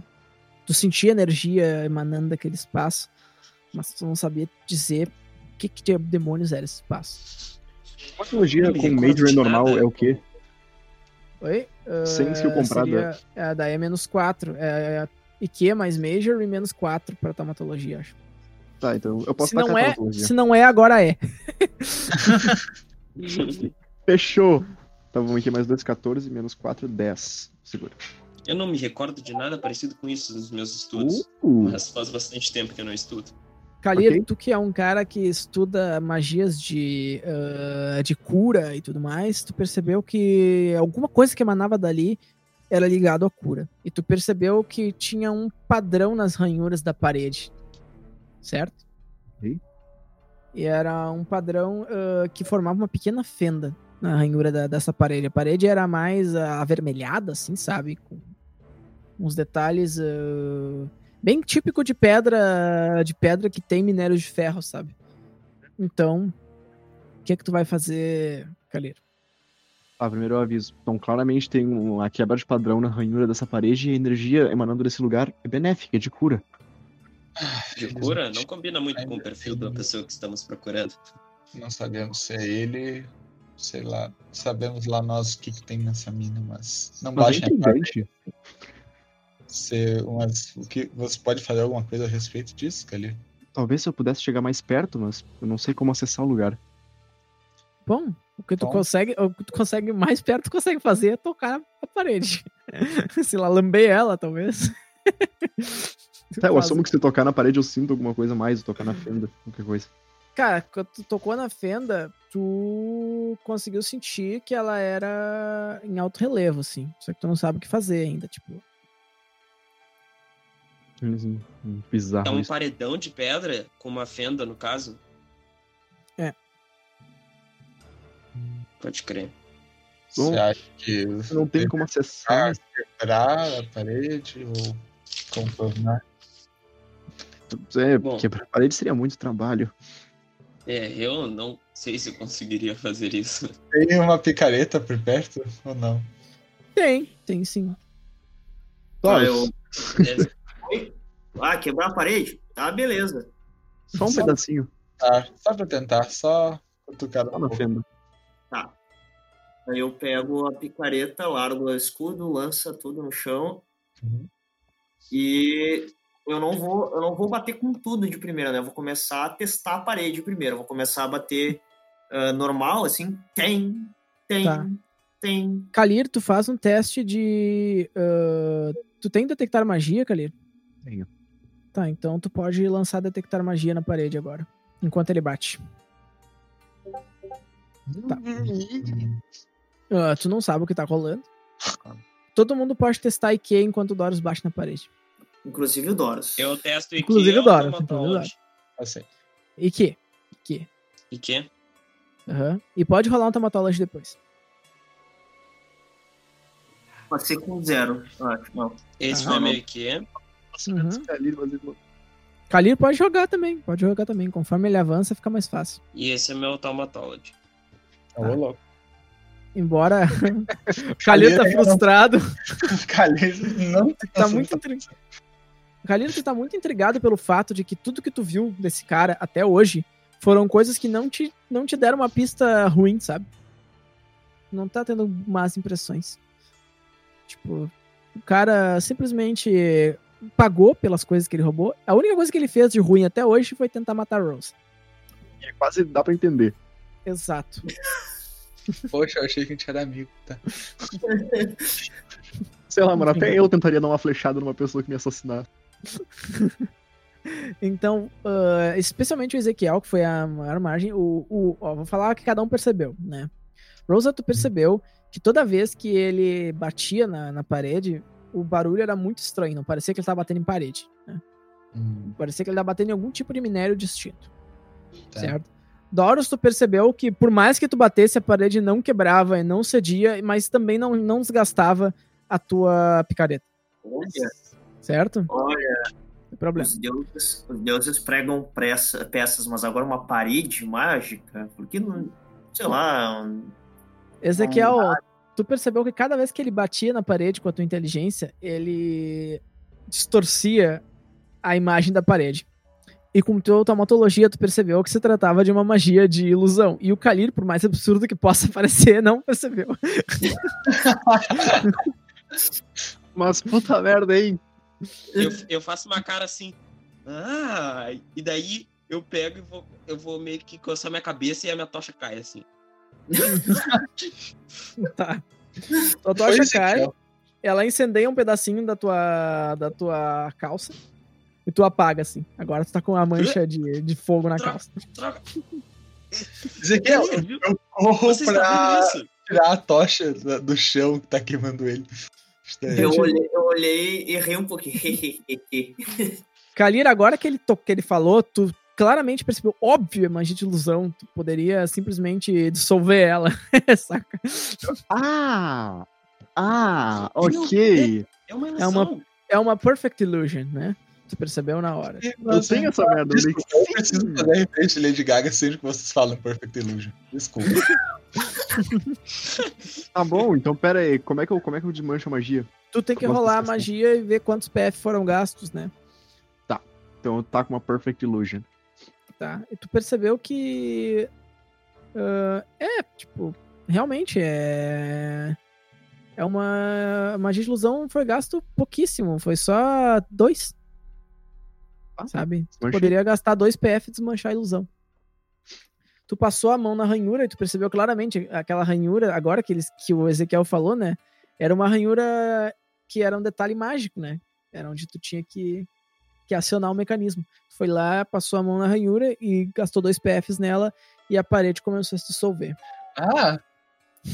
Calheiro, o que você fez? É uma ilusão. Eu desmanchei ela. E Ela não aí- desgastava. Só não faz sentido ela estar emanando magia de cura, como você mencionou. Se era uma ilusão. Cara, se tu tivesse com a gente lá no norte, tinha desmanchado a parede dos bárbaros. Os bárbaros tu vão ter passou-. Tu passou no teste de inteligência, mas pelo roleplay ficou bem engraçado. Enfim, vocês perceberam que aquilo ali dava numa. Era um corredorzinho reto. As paredes elas tinham entalhes de runas. E essas runas representavam eh, a vida, né? E a cura. Tô feliz com Né? esse lugar. Magia de ilusão, magia Olha de cura. só. Tinha cura e vida envolvida nessas magias. E era daí que tu tava vendo essa emanação. Magia de vida e cura já foi usada nesse local, tu tinha certeza, Cali. Eu não me sinto muito confortável, me sinto sobrecarregada de coisas mágicas que eu não entendo. Vocês viram que tinha uma, um esquema Sim, na eu parede, assim, de tocha. Ezequiel, tu sabia que isso era utilizado em câmaras que. Inclusive, Ezequiel, faz um teste aí de Pois É, é, eu ia taumatologia. taumatologia mais 4. Ô, Boa. louco. Porque é algo que tu tá muito familiarizado. Deixa eu fazer aqui. Foi taumatologia. Tá. Tá, deu 6 de Seis. margem? Ou tu. 6. Ezequiel, tu Seis. percebeu que aquilo ali era, era claramente trabalho do taumatório. Pelos meus estudos, isto aqui tem a linguagem acadêmica. Vejam, É. essas runas estão com a ortografia até co- é muito recente, é muito passada. Hum, Assim, ó, ela foi usada há bastante tempo atrás. esse- local era bem antigo, assim. Mas a grafia do Taumatório era. O Taumatório era muito antigo, né? Só que isso tinha uma grafia que era conhecida. Entretanto, tanto tu como o Kalir não conseguiam reconhecer alguns dos símbolos. Parecia magia muito avançada, magia do tipo que vocês não sabem fazer e não têm a menor ideia de como é que se trabalha com. Além da de vida e cura, certo? Tinha outro tipo de magia envolvida. Ela estava bastante presente nesse local, nas runas das paredes, né? Que seguiam. Era um corredor que ele era feito de uma pedra de quartzo polida. Ele era branco, sabe? Assustadoramente branco. Nossa. Mas e, e essas- esse quartzo essas tinha, tinha aqui- entalhes, tinha entalhes pintados em preto, assim, tipo, pra aparecerem bem, sabe? Mas essas runas aqui, elas são muito complexas. Eu diria que é de um, um mago ou coordenador de expedições. Só eles têm a, têm a especialidade necessária para aplicar magias como essa. Tem muitos Por que marcar detalhes. esse lugar? Qual é, qual é o uso? Eu não sei, mas veja, a tinta preta normalmente é usada para ressaltar, para que todos os magos reconheçam que alguém do tomatório este- esteve aqui e usou esse tipo de magia. E conforme vocês examinar avançaram, mais o lugar. vocês avançaram, o quartzo sumiu, sabe? Deu, deu ideia, tipo, deu, deu lu- lugar a uma, uma pedra, tipo um basalto mais polidinho, assim, sabe? Um pouco mais cinzento. E vocês entraram numa, numa câmara, né? E essa câmara era bem ampla, ela tinha várias runas dessas nas paredes, com os mesmos tipos de, de coisa. Vocês conseguiam ver alguns feitiços de Que cura, loucura. outros que envolviam coisas alquímicas, assim. O Ezequiel tava um pouco ligado em poções, mas não exatamente alquímicas, né? É o que tu conseguia Uhum. ver, mas tipo. Algum, alguma coisa alquímica, alguma coisa de cura. E no chão desse local, num canto, estavam desfalecidos dois seres humanos. Adamastor e seu filho Agamenon. Dos dois bem parrudos, grandes, de costas largas, o guri ruivo. E o pai, né, bem, Puts. tipo, é, com né, o cabelo castanho, assim. Bem Tinha com o nariz dois adulto, mortos só, assim, bem eles dois? romano. Oi? Não, eles- não, eles estavam desfalecidos, não disse mortos. Ah, tá. Ia lá, achamos. Ok, eu imediatamente, Meu tipo, Deus. vou pra frente e vejo o que tá acontecendo. O Assim corpo tu- deles pra tentar ver se eles, o coração tá batendo, se estão respirando. É, então, fui checar também. Ambo- os ambos estão vivos e aparentemente bem, assim. Eu Ah, quero vocês reparar perceberam pra que ver eles se tem algum numa- ritual montado. Algo, alguns indícios de ritual. Eu não tenho magia ritualística, Tem. mas. Tem, no, no local tem indícios de ritual, só que não, não feito, né? Nas escrituras das paredes, esse local também era ritualístico. Certo. Bom, o E lugar é totalmente aí- ritualístico, mas nada em relação a esses dois, a não ser que Uhum. possa ter sido feito por alguém. Aí, ah, os dois estavam. Eles estavam sob um transe mágico assim que o Khalil e a Rosa começaram a manipular eles, sabe? Uhum. Eles começaram a acordar, assim, tipo, foi se desfazendo. Aí eles assim. Ah! É. Aí eles Calma, olharam assim. calma. Pai, Que pai. houve? O Agamenon foi o primeiro que acordou. Aparentemente ele é mais vigoroso que o pai dele, né? Tá. Porque é um Uhum. Ele é um guri forte, assim, né? eu já fui ah, tentando chegar além deles, né? E me preparar, assim, pra eu ver se tinha alguém por perto, se tinha alguma outra coisa. A sala só tinha mais um espacinho, uma entrância na parede, tipo uma antessalinha à Tá. frente. Mais nada. Tá, Essa, eu- uma eu- salinha um por um, assim. Eu agarro a Gamenon pelos ombros e digo: Calma, calma, está tudo bem. Estamos aqui para ajudar. O que aconteceu? Nós, nós, nós tinha- fomos investigar as minas, moça. Quem é você? Ele olha assim, tipo, ele tava super confuso, sabe? Como se ele tivesse acordado. Como se, se a memória dele não tivesse que ele tivesse apagado, saque? Saca ele. pra ele só piscou e ele tá vendo vocês. A família de vocês tá Somos, preocupada. somos não- não mercenários, fomos pagos por Arcano para vir atrás de vocês. Nós estamos aqui ajudar. Arcantos? Você- Arcantos pagou vocês? Ah, ah, Ar- então. Então. Daí ele pega e começa a se acalmar, né? Eu e meu pai fomos ver os barulhos das minas e encontramos um homem. Aparentemente era um homem de costa proferando uma língua antiga e estranha. Quando ele nos olhou, ele, ele era um monstro e tinha cauda. E, e, e eu não lembro de mais nada, eu apaguei. E meu pai também. Ah, Acho que nós apagamos. Ele está aqui, ele está bem. Ele olha pro pai dele. tipo, E ele come, o cara começa a acordar. Ah, quem? Quem é você? Quem? Quem? Cara. Quem são vocês? Ele olha assim. Tá tudo certo, meu senhor. Está tudo certo. Estamos aqui para ajudá-los. Ajudar, aj- ajudar. Então, e onde está a criatura? Onde está? Onde está? Não, não sabemos, mas acho que ele está bem longe daqui. Pagaram por dias. Aí Ele assim, ah, dias? Não, estou com fome, mas não, isso não pode ser. Ele diz assim, foi agora, eu estava olhando a criatura e agora vocês apareceram? Isso é, é. Ele assim, calma pai, calma, é tudo, eles foram pagos pelo Arcantos. Arcantos? Ah, então tudo bem, tá tudo certo. Arcantos, Não tá tudo bem. sabe, eu não sei o que essas coisas de magia fazem, mas vocês estão aqui há três dias. Vocês precisam desesperadamente voltar para casa agora. Bom, aparentemente. têm um gole de água? mágico. Aí o guri assim, é, a água seria bom, eu estou com sede. A gente tem água? tem, tem, vocês têm os cantinhos de vocês. Opa, perfeito. Não, o guri pegou, esvaziou o cantil, sabe? Tipo, os dois esvaziaram, eles estavam loucos de sede. Imagina, velho, três dias sem água. É, É. Tipo, eles tomaram bastante a água assim, sabe? Aparentemente eles estavam com sede, mas não o suficiente pra realmente uma pessoa com três dias sem água estaria muito pior, sabe? Sim. Esse entrante. É o lugar onde vocês pararam. Esses lugares têm inscrições de magia de cura. É, eu nunca vi esse lugar. Essa porta tava aqui, eu passo todos os dias por essas minas e eu nunca vi essa porta, a gente com certeza é aqui. Aí, deve ser uma ilusão, deve ser. Eu entrei ali, vi esse monstro, falei pra ele, olha aqui, escuta aqui, e aí eu desmaiei. Não precisa se lembro preocupar mais. agora. A gente leva vocês pra cidade. Estou Daí eles- familiar com o procedimento. Aí vocês percebem que tem mais uma antessalinha, né, de um por um, assim, seguido bem reto. Uh, Ezequiel, tu que tava mais próximo, conseguiu ver que tinha um pedestal Sim. ali. Faz um teste de taumatologia, só que sem bônus dessa vez. Tá. Deixa eu pegar aqui. Eita! Nossa Muito senhora. bom. Então tá. Tu. Ezequiel, tu olhou sim. Cara, tu lembrou de uma aula muito específica, né? Sim. Ah, do, do- do- como é que é o doutor Argo da academia, numa, ele falando sobre artefatos mágicos importantes pra criar efeitos duradouros, blá blá blá. Era uma aula chata, mas. Artefatos mágicos nível 1. Não, era mais, era artefatos mágicos 3 tu tava fazendo. Era, Ah, era a tá. última cadeira. E, cara, tu lembrou dele e falou assim: uma das magias, um dos artefatos mais importantes mágicos que pode ser usado para criar efeitos duradouros é o prisma de amplificação.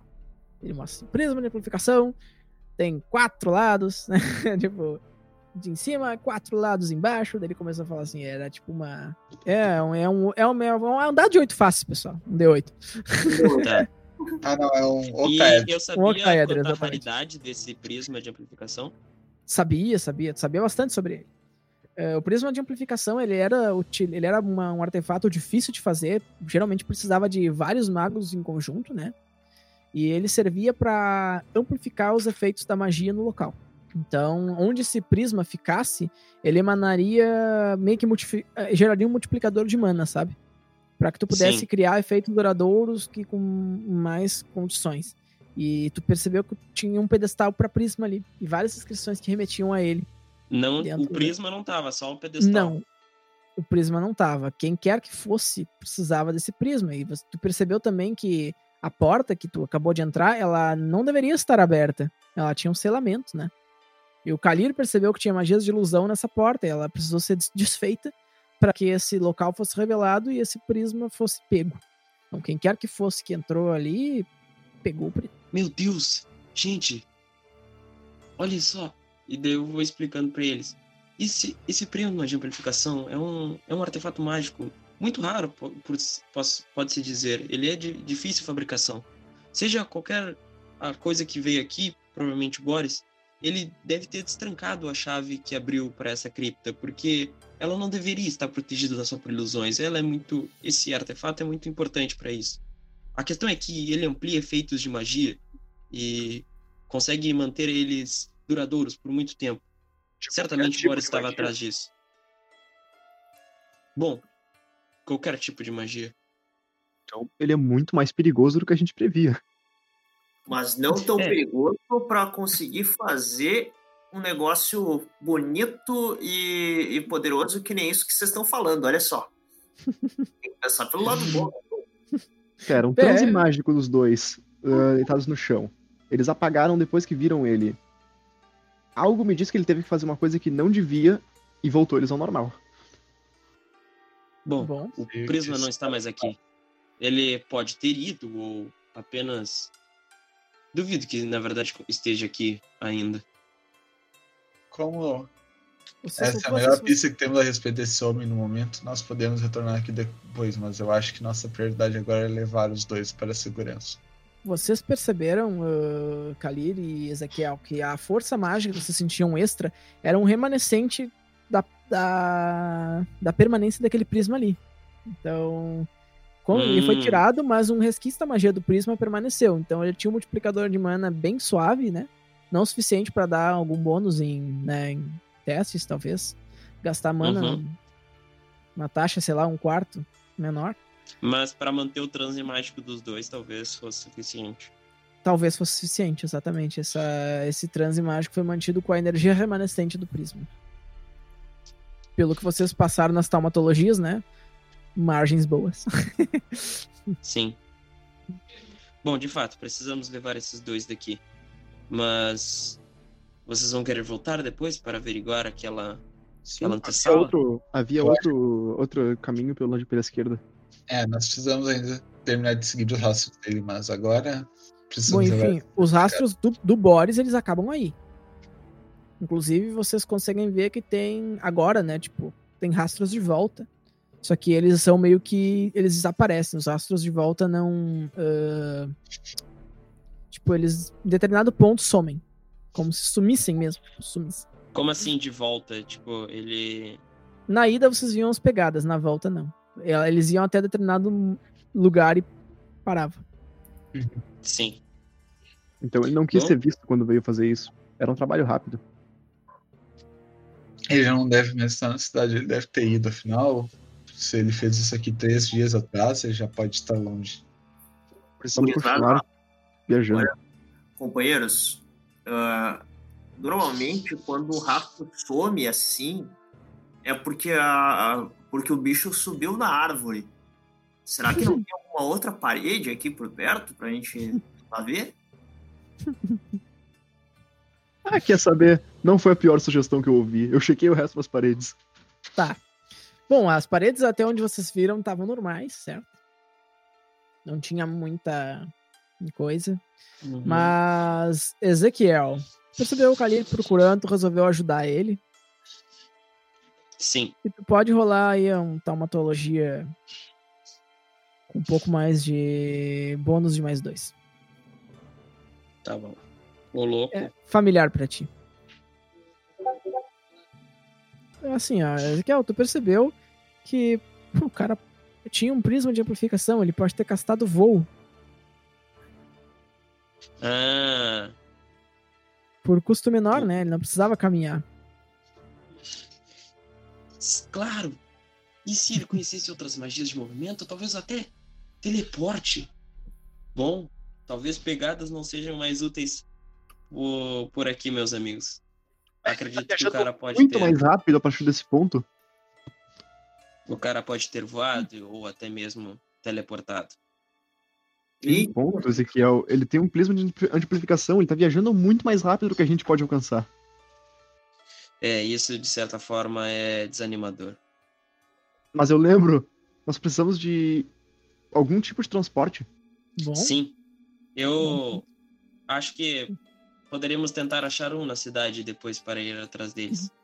Se o... Agora com esse dinheiro talvez fique até mais fácil. É, então, o pagamento certamente nos ajudará nesse sentido. Doros pensando, como é que eu vou montar um cavalo? é, como é que eu vou cavalo? Não, cavalo nada, carroção, meu. O Doros vai escondido na carroça.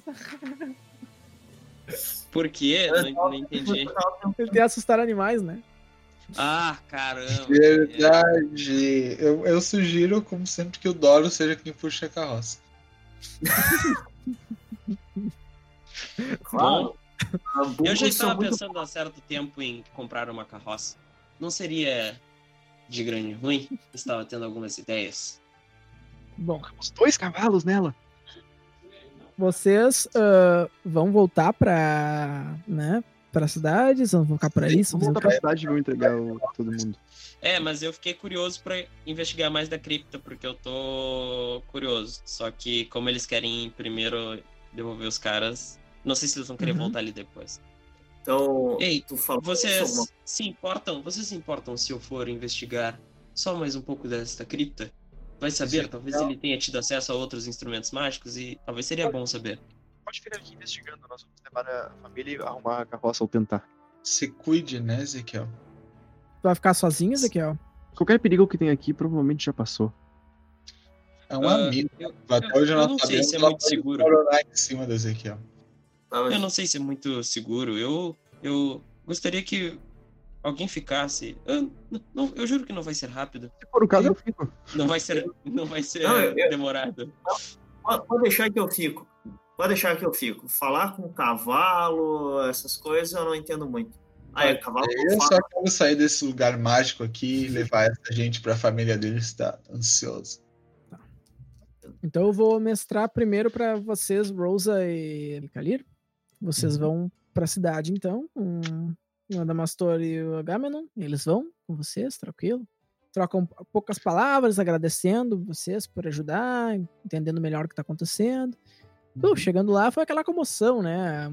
A- O Aquiles falou assim: pai, pai! Ele saiu correndo, o gurizinho, né? E abraçou o pai dele, tipo, chorando. Daí o Agamenon brincou com ele, abraçou a mãe, sabe? Ela, tipo. A família se abraçou e estavam todos muito felizes, sabe? Que eles se É. encontraram. tipo, foi um bastante bonita a cena de reencontro da família. Fofo. Aparentemente eles eram uma família bem unida, assim, que se gostava bastante. E aí, pô, vocês perceberam ali a, a comoção da família e os mineradores apareceram, um arcanto falando: Nossa, vocês trouxeram eles de volta, isso é muito melhor do que eu podia prever. Ele falou assim, tipo, ele abraçou vocês muito, assim, sabe? Tipo, vocês são pessoas ótimas. Nossa, o que vocês precisarem. Ele pegou o pagamento assim. Vocês preferem ouro, em bronze, em prata? Na verdade, Ele fala, Preferi. Ele pegou assim, ele pegou um saquinho bem pequenininho. Ouro. Daí tinham cinco moedas de ouro dentro. Ele falou assim: e se vocês precisarem de qualquer outra coisa, só falarem. A gente Nossa, esses dois são muito queridos pra nós. Eles são pessoas fantásticas e a gente não poderia, né? É, eu digo, bom, ah, não é querer abusar de sua disposição, mas Hum, De forma nenhuma, nossa. se souber como conseguiríamos uma carroça ou transporte de alguma forma. Podemos providenciar. Nós podemos providenciar uma carroça pra vocês, até levar vocês, se for o caso. Pra onde vocês estão indo? Não sabemos exatamente, estamos seguindo uma trilha. Fala a Oh. cidade do taberneiro lá. Ah, é verdade, a gente tá- estamos indo para. Tá, eu não disse aquilo.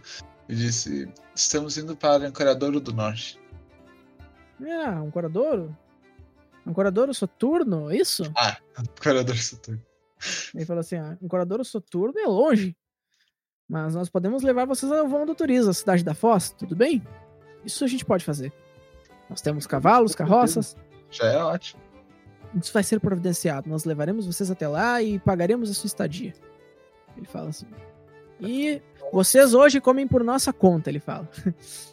Se vocês quiserem ficar aqui hoje, comem por nossa conta. Se não quiser, vocês comem por nossa conta lá na cidade da Foz. Me fala assim. Não sei qual a pressa de vocês, mas nós Ainda certeza estamos esperando nossos companheiros que estão investigando algumas coisas na- nas minas. Vocês querem almoçar? Eu tô com fome. Eu também. Era mais ou menos a hora do almoço, ele fala, juntem-se a nós.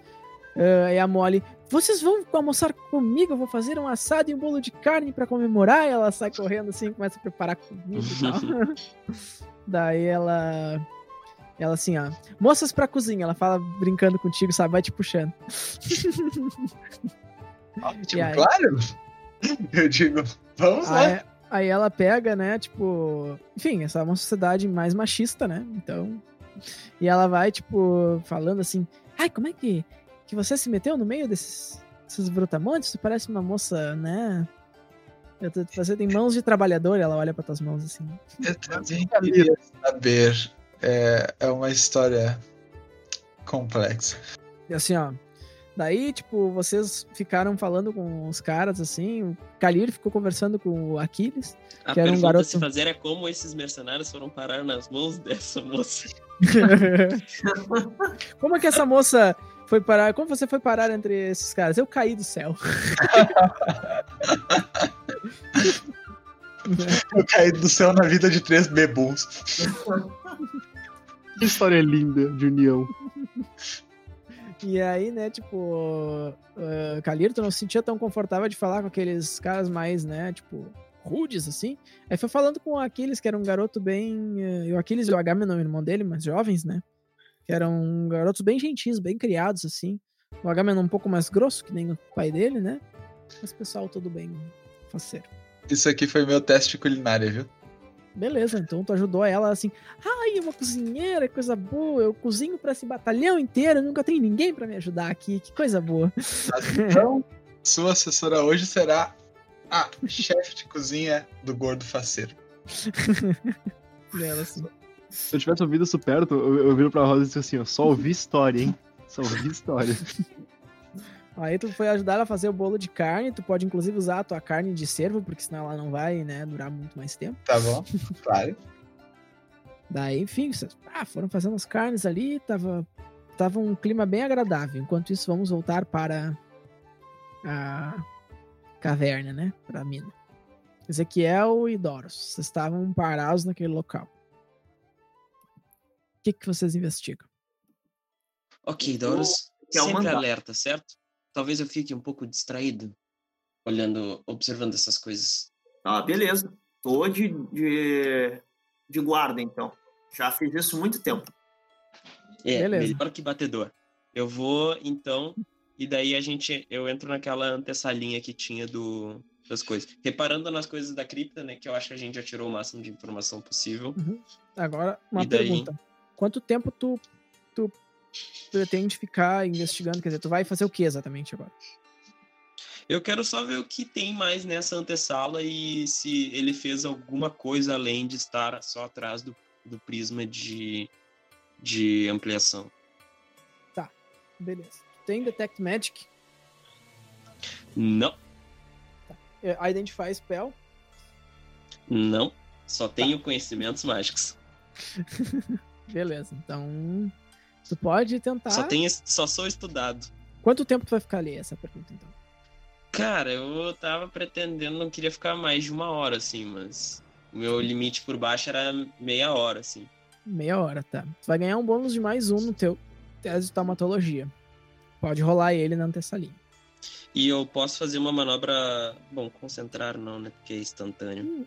É, eu eu só tô te dando mais um pelo tempo que tu vai gastar. Sim. Então. Opa, Um. Hum, de margem. um. Cara, nada muito diferente do que tu encontrou, naturalmente, certo? Mas o que Certo. tu pode dizer é que aparentemente uma magia foi utilizada, né? Tenho quase certeza para remover o prisma. Não era uma magia muito complexa, o prisma não era, enfim, era só para remover ele e deixar parte do efeito. Então, o efeito do prisma que vocês estavam sentindo na sala, ele foi feito propositalmente. Alguém, né, eh, utilizou essa magia para ser para manter uma magia ali. Então, o, o transe daquelas pessoas foi propositalmente deixado ali. Ah, foi Pessoa um negócio. Foi a sala que, que fez aquilo. Não, não, foi a pessoa. A pessoa que fez isso deixou o efeito duradouro do prisma na sala propositalmente, para que aquelas pessoas permanecessem desmaiadas sem, sei lá, morrer ou qualquer coisa. Esse Boris é um mago realmente muito habilidoso. Ele parece que pensa em, em tudo. Entretanto, Ilusões. Entretanto, Ezequiel, não foi ele que castou a magia na parede. E recastou, e recastou a parede. Foi ele que deixou as pessoas desmaiadas, mas não foi ele que recastou a magia na parede. E a como é que essência eu mágica era diferente. disso? A essência mágica era diferente. Tu sentia a essência ali distinta da essência de antes. Tu te lembrou da aula do Uhum. teu velho professor Arquimedes? Que Uhum. dizia assim, ó.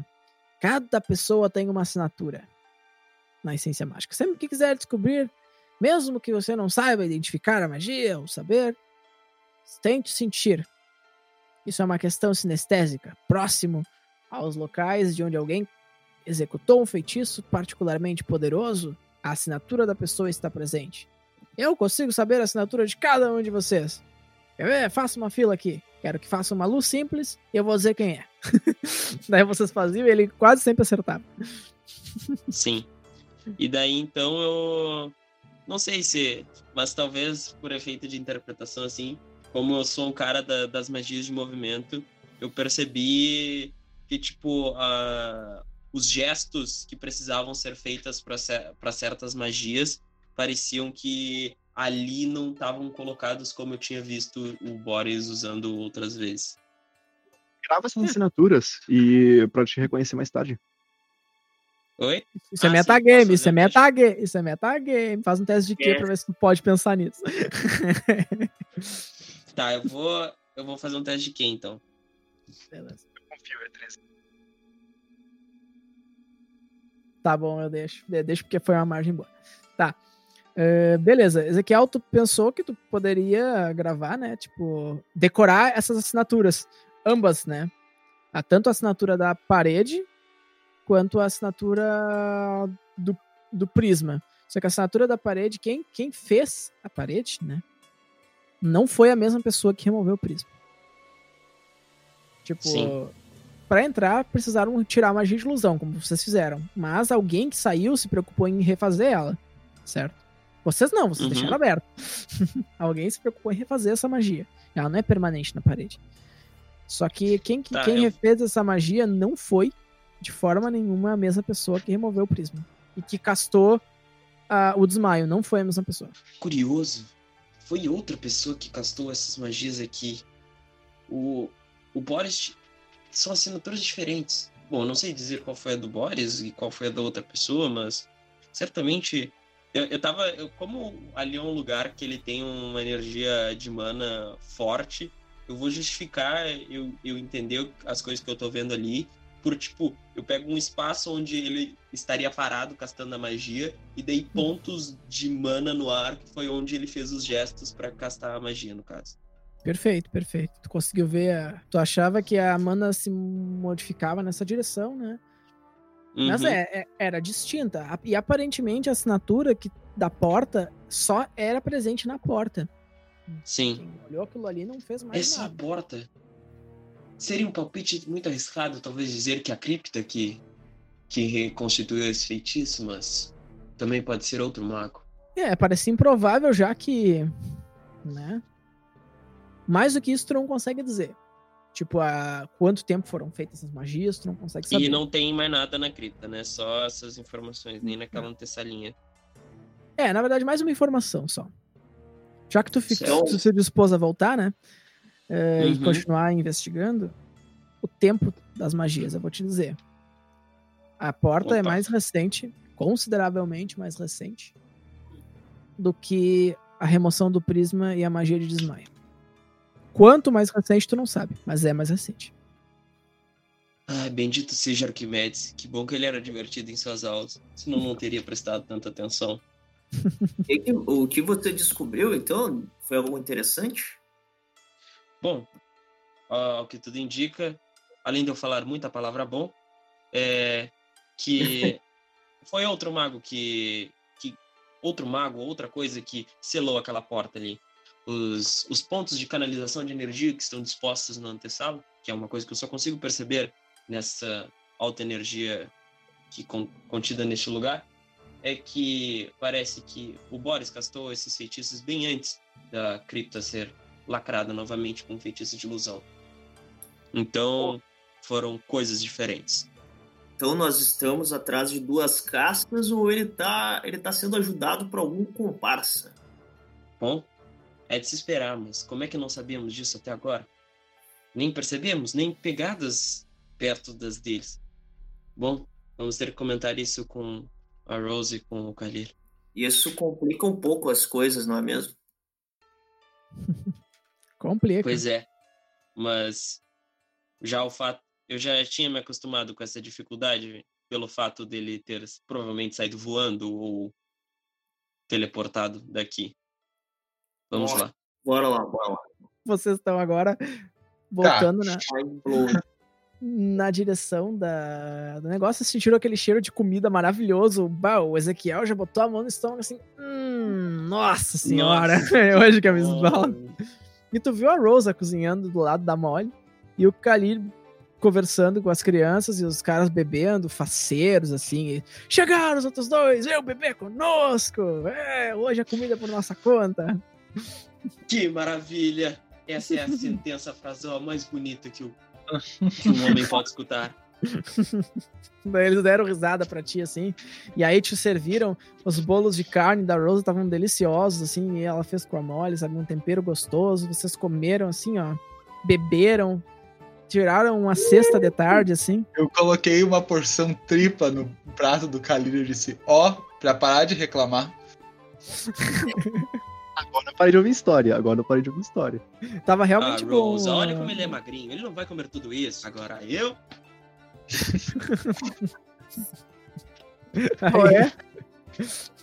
Eu descastei a porta, tá ligado? Eu botei mais um pedaço pro Ezequiel daí. Tava bom, cara. Vocês Uhum. comeram diversas vezes e tiraram aquela cesta de tarde, assim, sabe? No sol, assim, sombrinha na, da, da árvore, sabe? Eu assumo que isso recupera meus PF, né? E recupera tudo. Vocês estão 100% agora. Totalmente revigorados.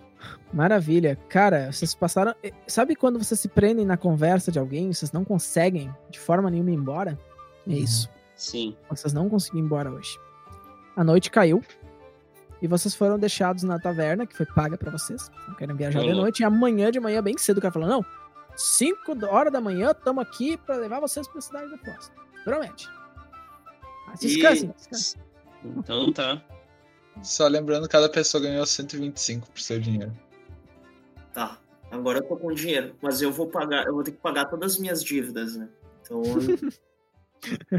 Enfim. É, talvez, se tu quisesse, teu coração mandar. é, não, não, quero sim. A gente tá na mesma parede de escudo, todo mundo, então não posso dever pra ninguém. Isso aí. Então, Certo. vo- Então vocês. ficamos lá. Cara, vocês entraram. Uh, Vocês estavam ali, tipo, na frente da, da taberna, sabe? Conversando um pouco. A noite caiu, sabe? Aquela coisa. esse é o momento que, se vocês quiserem interpretar roleplay, eu deixo. Não tem problema nenhum. Aquela situação todas, toda deixou vocês uh, mais calmos um pouco, né? Recompensador ajudar as pessoas.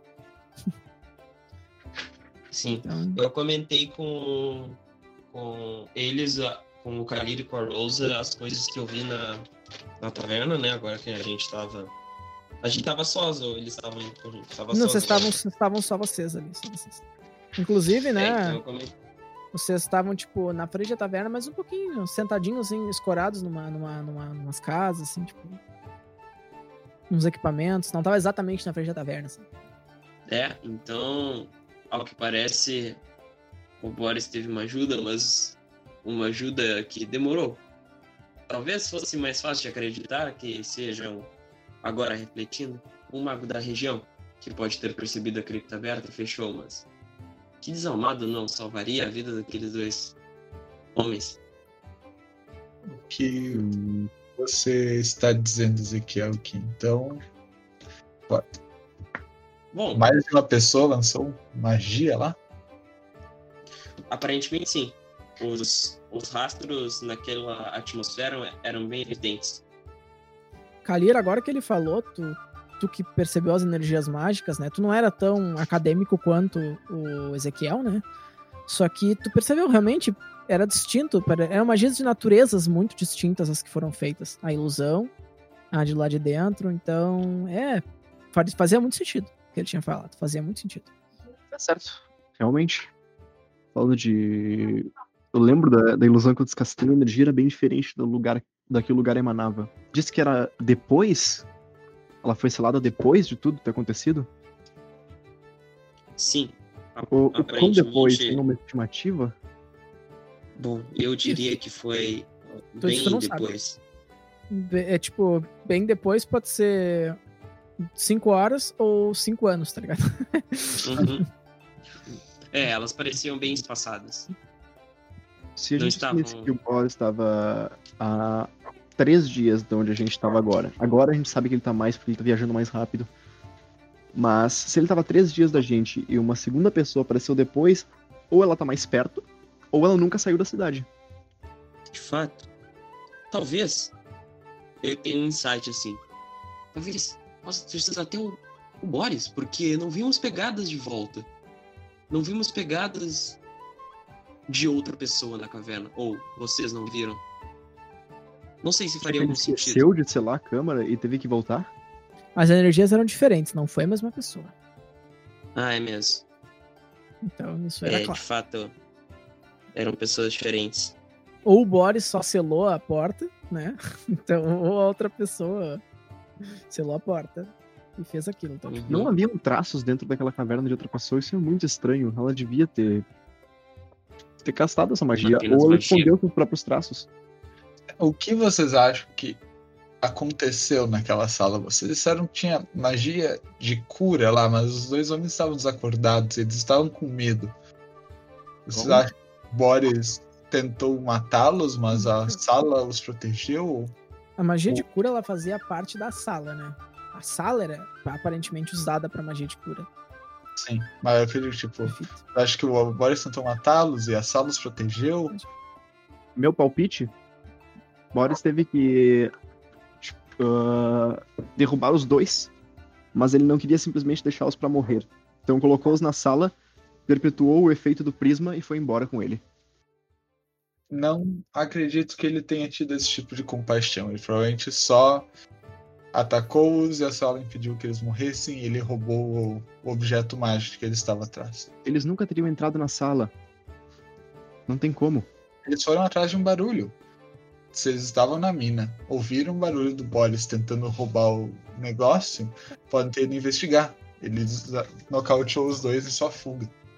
Ou o Isso, é, benfeitor o foi o Boris- segundo, ou o benfeitor foi o Boris. Eles não poderiam ter se curado sozinhos desse jeito se o Boris foi roubar o prisma.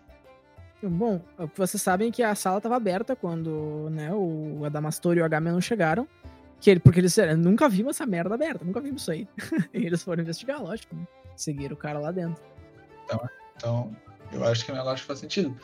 Hum, então alguém, um- se existe um mago local, alguma coisa, um espírito da caverna que protegeu os dois, eu não sei, eu não, eu não sei como essas magias funcionam. O local jamais revelaria pra gente, a não ser que a gente tivesse que perceber. Principalmente com a Brigada Bascante agora. É, uma parte da, da magia vocês- da, da, da caverna vocês não entenderam. Ela era realmente muito complexa, muito mesmo. Vocês não tinham nem noção de como isso poderia acontecer. A esse ponto é melhor seguirmos. Mas eu não sei como a gente vai traçar o Boris agora. Olha, seguir alguém que tá voando ou teleporta é algo absurdo. Como é que a gente vai fazer isso? Bom, ahn, eu acredito, na verdade, que o Boris possa até ter deixado aquelas pessoas para viver. Porque ele não trancou a cripta, ele deixou ela aberta, foi outra pessoa que trancou. Provavelmente a pessoa achou a cripta aberta e fechou. O Boris deixou as pessoas lá com a intenção de que elas fossem curadas pela atmosfera da cripta e fossem encontradas em breve. Ele não Mas alguém não fechou. deixado eles para se curarem, ele nocauteou eles lá, não se deu o trabalho de tirá-los de lá, porque eles estavam fugindo com pressa. Se alguém tentou trancá-los lá, pode ter sido um cúmplice dele, é um, eu já disse, essas coisas mágicas são estranhas, deve ter um espírito naquela caverna que quis trancar a porta. É, o Boris é ruim. Bom, Ele é que nem bárbaros. Isso. Bom, eu sei o que eu vi, Rosa. Os traços mágicos são evidentes e parece que ele deixou aberto. É, Espíritos não me parecem plausíveis. Boris Não. parece ter objetivos próprios, mas ele não parece ter intenções explícitas de machucar as pessoas com que passam no Exato. caminho dele. Eu não tô É. dizendo que ele tentou matar eles, eu tô dizendo que ele nocauteou eles, que por casualidade estavam na câmara mágica que curava e saiu sem fechar a porta. Alguém decidiu fechar a porta e a relação dessa pessoa com toda a situação eu não faço a menor ideia. Então, Bom, o que interessa é que agora precisamos seguir o nosso caminho. E que bom que conseguimos ajuda de. Conseguimos uma carona, mas acho que deveríamos posteriormente encontrar um modo de transporte próprio. E No- um que também se adequasse às necessidades do Doros. no Sem que dúvida, tu. Por enquanto é o melhor que nós temos. Nós precisamos seguir tentando rastrear o Boris, mas se já estamos indo para mais perto de Ancoradouro, já é uma bela ajuda. No que vocês terminam de conversar, é, vocês realmente vão precisar de um bom transporte. Ezequiel Mandovani. Tu ouve essa voz. Cara, tu, tu, sabe, tu conhecia essa voz, cara. Só podia ser uma pessoa. Ah, mano. Cara, o desgraçado do monitor de expedição chamado Castor. Um cara extremamente desagradável que te odiava particularmente. Pera, o, mo- o monitor do. Do quê? De uma, de uma expedição. Ele era um mago dos, com um escalão Ah, tá. Um daqueles bem- de alto escalão que eu mencionei. É, não, não, tão, não tão alto, ele era subordinado a um mago de escalão desse, desse nível, sabe? Mas ele era um cara assim, tipo. Tu percebeu ele parado num canto, assim, observando vocês. Não Meu, tava, eu- eu ele não tava sozinho. Tinha uma mulher do lado dele. Que aparentemente era uma Meu. silhueta feminina, os dois estavam de ropes. Eu, eu gelei assim e Cara, falei. Sabe por que tu gelou mais ainda? Porque tu sabia que Hum. o Castor, ele era um monitor por um motivo. Ele era um mago de combate.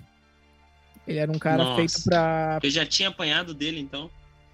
Não, nunca tinha apanhado dele, mas sabia que a pro- probabilidade se vocês dois se confrontassem no mano a mano era essa.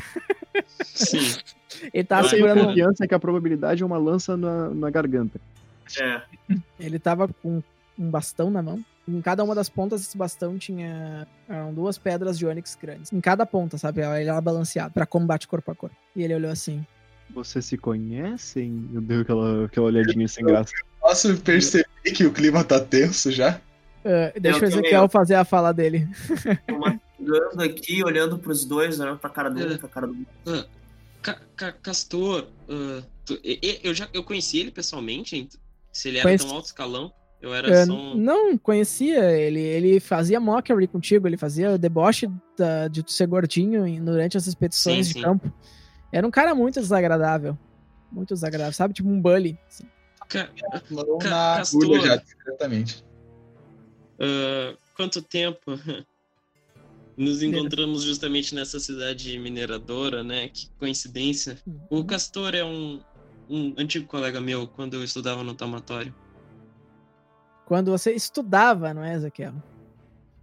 E É, eu. Ele pega É. assim, tipo, puxa pro lado, tipo, tira um colarzinho, sabe? O colarzinho tá com o símbolo da Brigada Bascante. E ele era assim, estudava, não é? E ele fala assim, e pelo que, eu- que eu estou vendo aqui, ele deixa os olhos et- etéreos. Seu registro não está em dia. Bom, é, é- Tudo aconteceu meio de imprevisto. Eu saí da, da cidade há alguns dias, estou desatualizado e. Mas faz tempo que eu não uso magia. Hoje eu só recordei algumas coisas que eu estudei. E ele olhou assim, pro, ele olhou pro Kalir também, saca? Ele olhou pro Kalir e falou assim, acompanhado de outros fugitivos. Eu, eu, o Ezequiel tá muito aquado, assim. Vocês normalmente já viram ele com, com medo, mas ele, ele certamente tava com a baixa autoestima. Mas, e Do tava, tipo, lado- muito aquado. Daí eu levantei, daí eu olhei assim, tá, e se eles fizeram ou não magia, vocês vão fazer o quê? Olhando bem firme assim. Eu, Sim, é uma ótima pergunta, senhor guerreiro. Daí, tipo, ele olha pra, pra Edna, né? Que é, ele fala assim, Edna. E ela, os olhos dela ficam vermelhos e ela casta uma bola de fogo na mão. E a sessão termina. ah, não! Nossa senhora, tu fez dois magos, filha da puta. Filho da puta, puta que pariu, vamos lá. É, Ah. nesse climinha de quase combate, que a sessão termina no cliffhanger fantástico. E é a Edna ainda, ela vai, ela vai xingar minha capa. Nada de capa! Edna moda.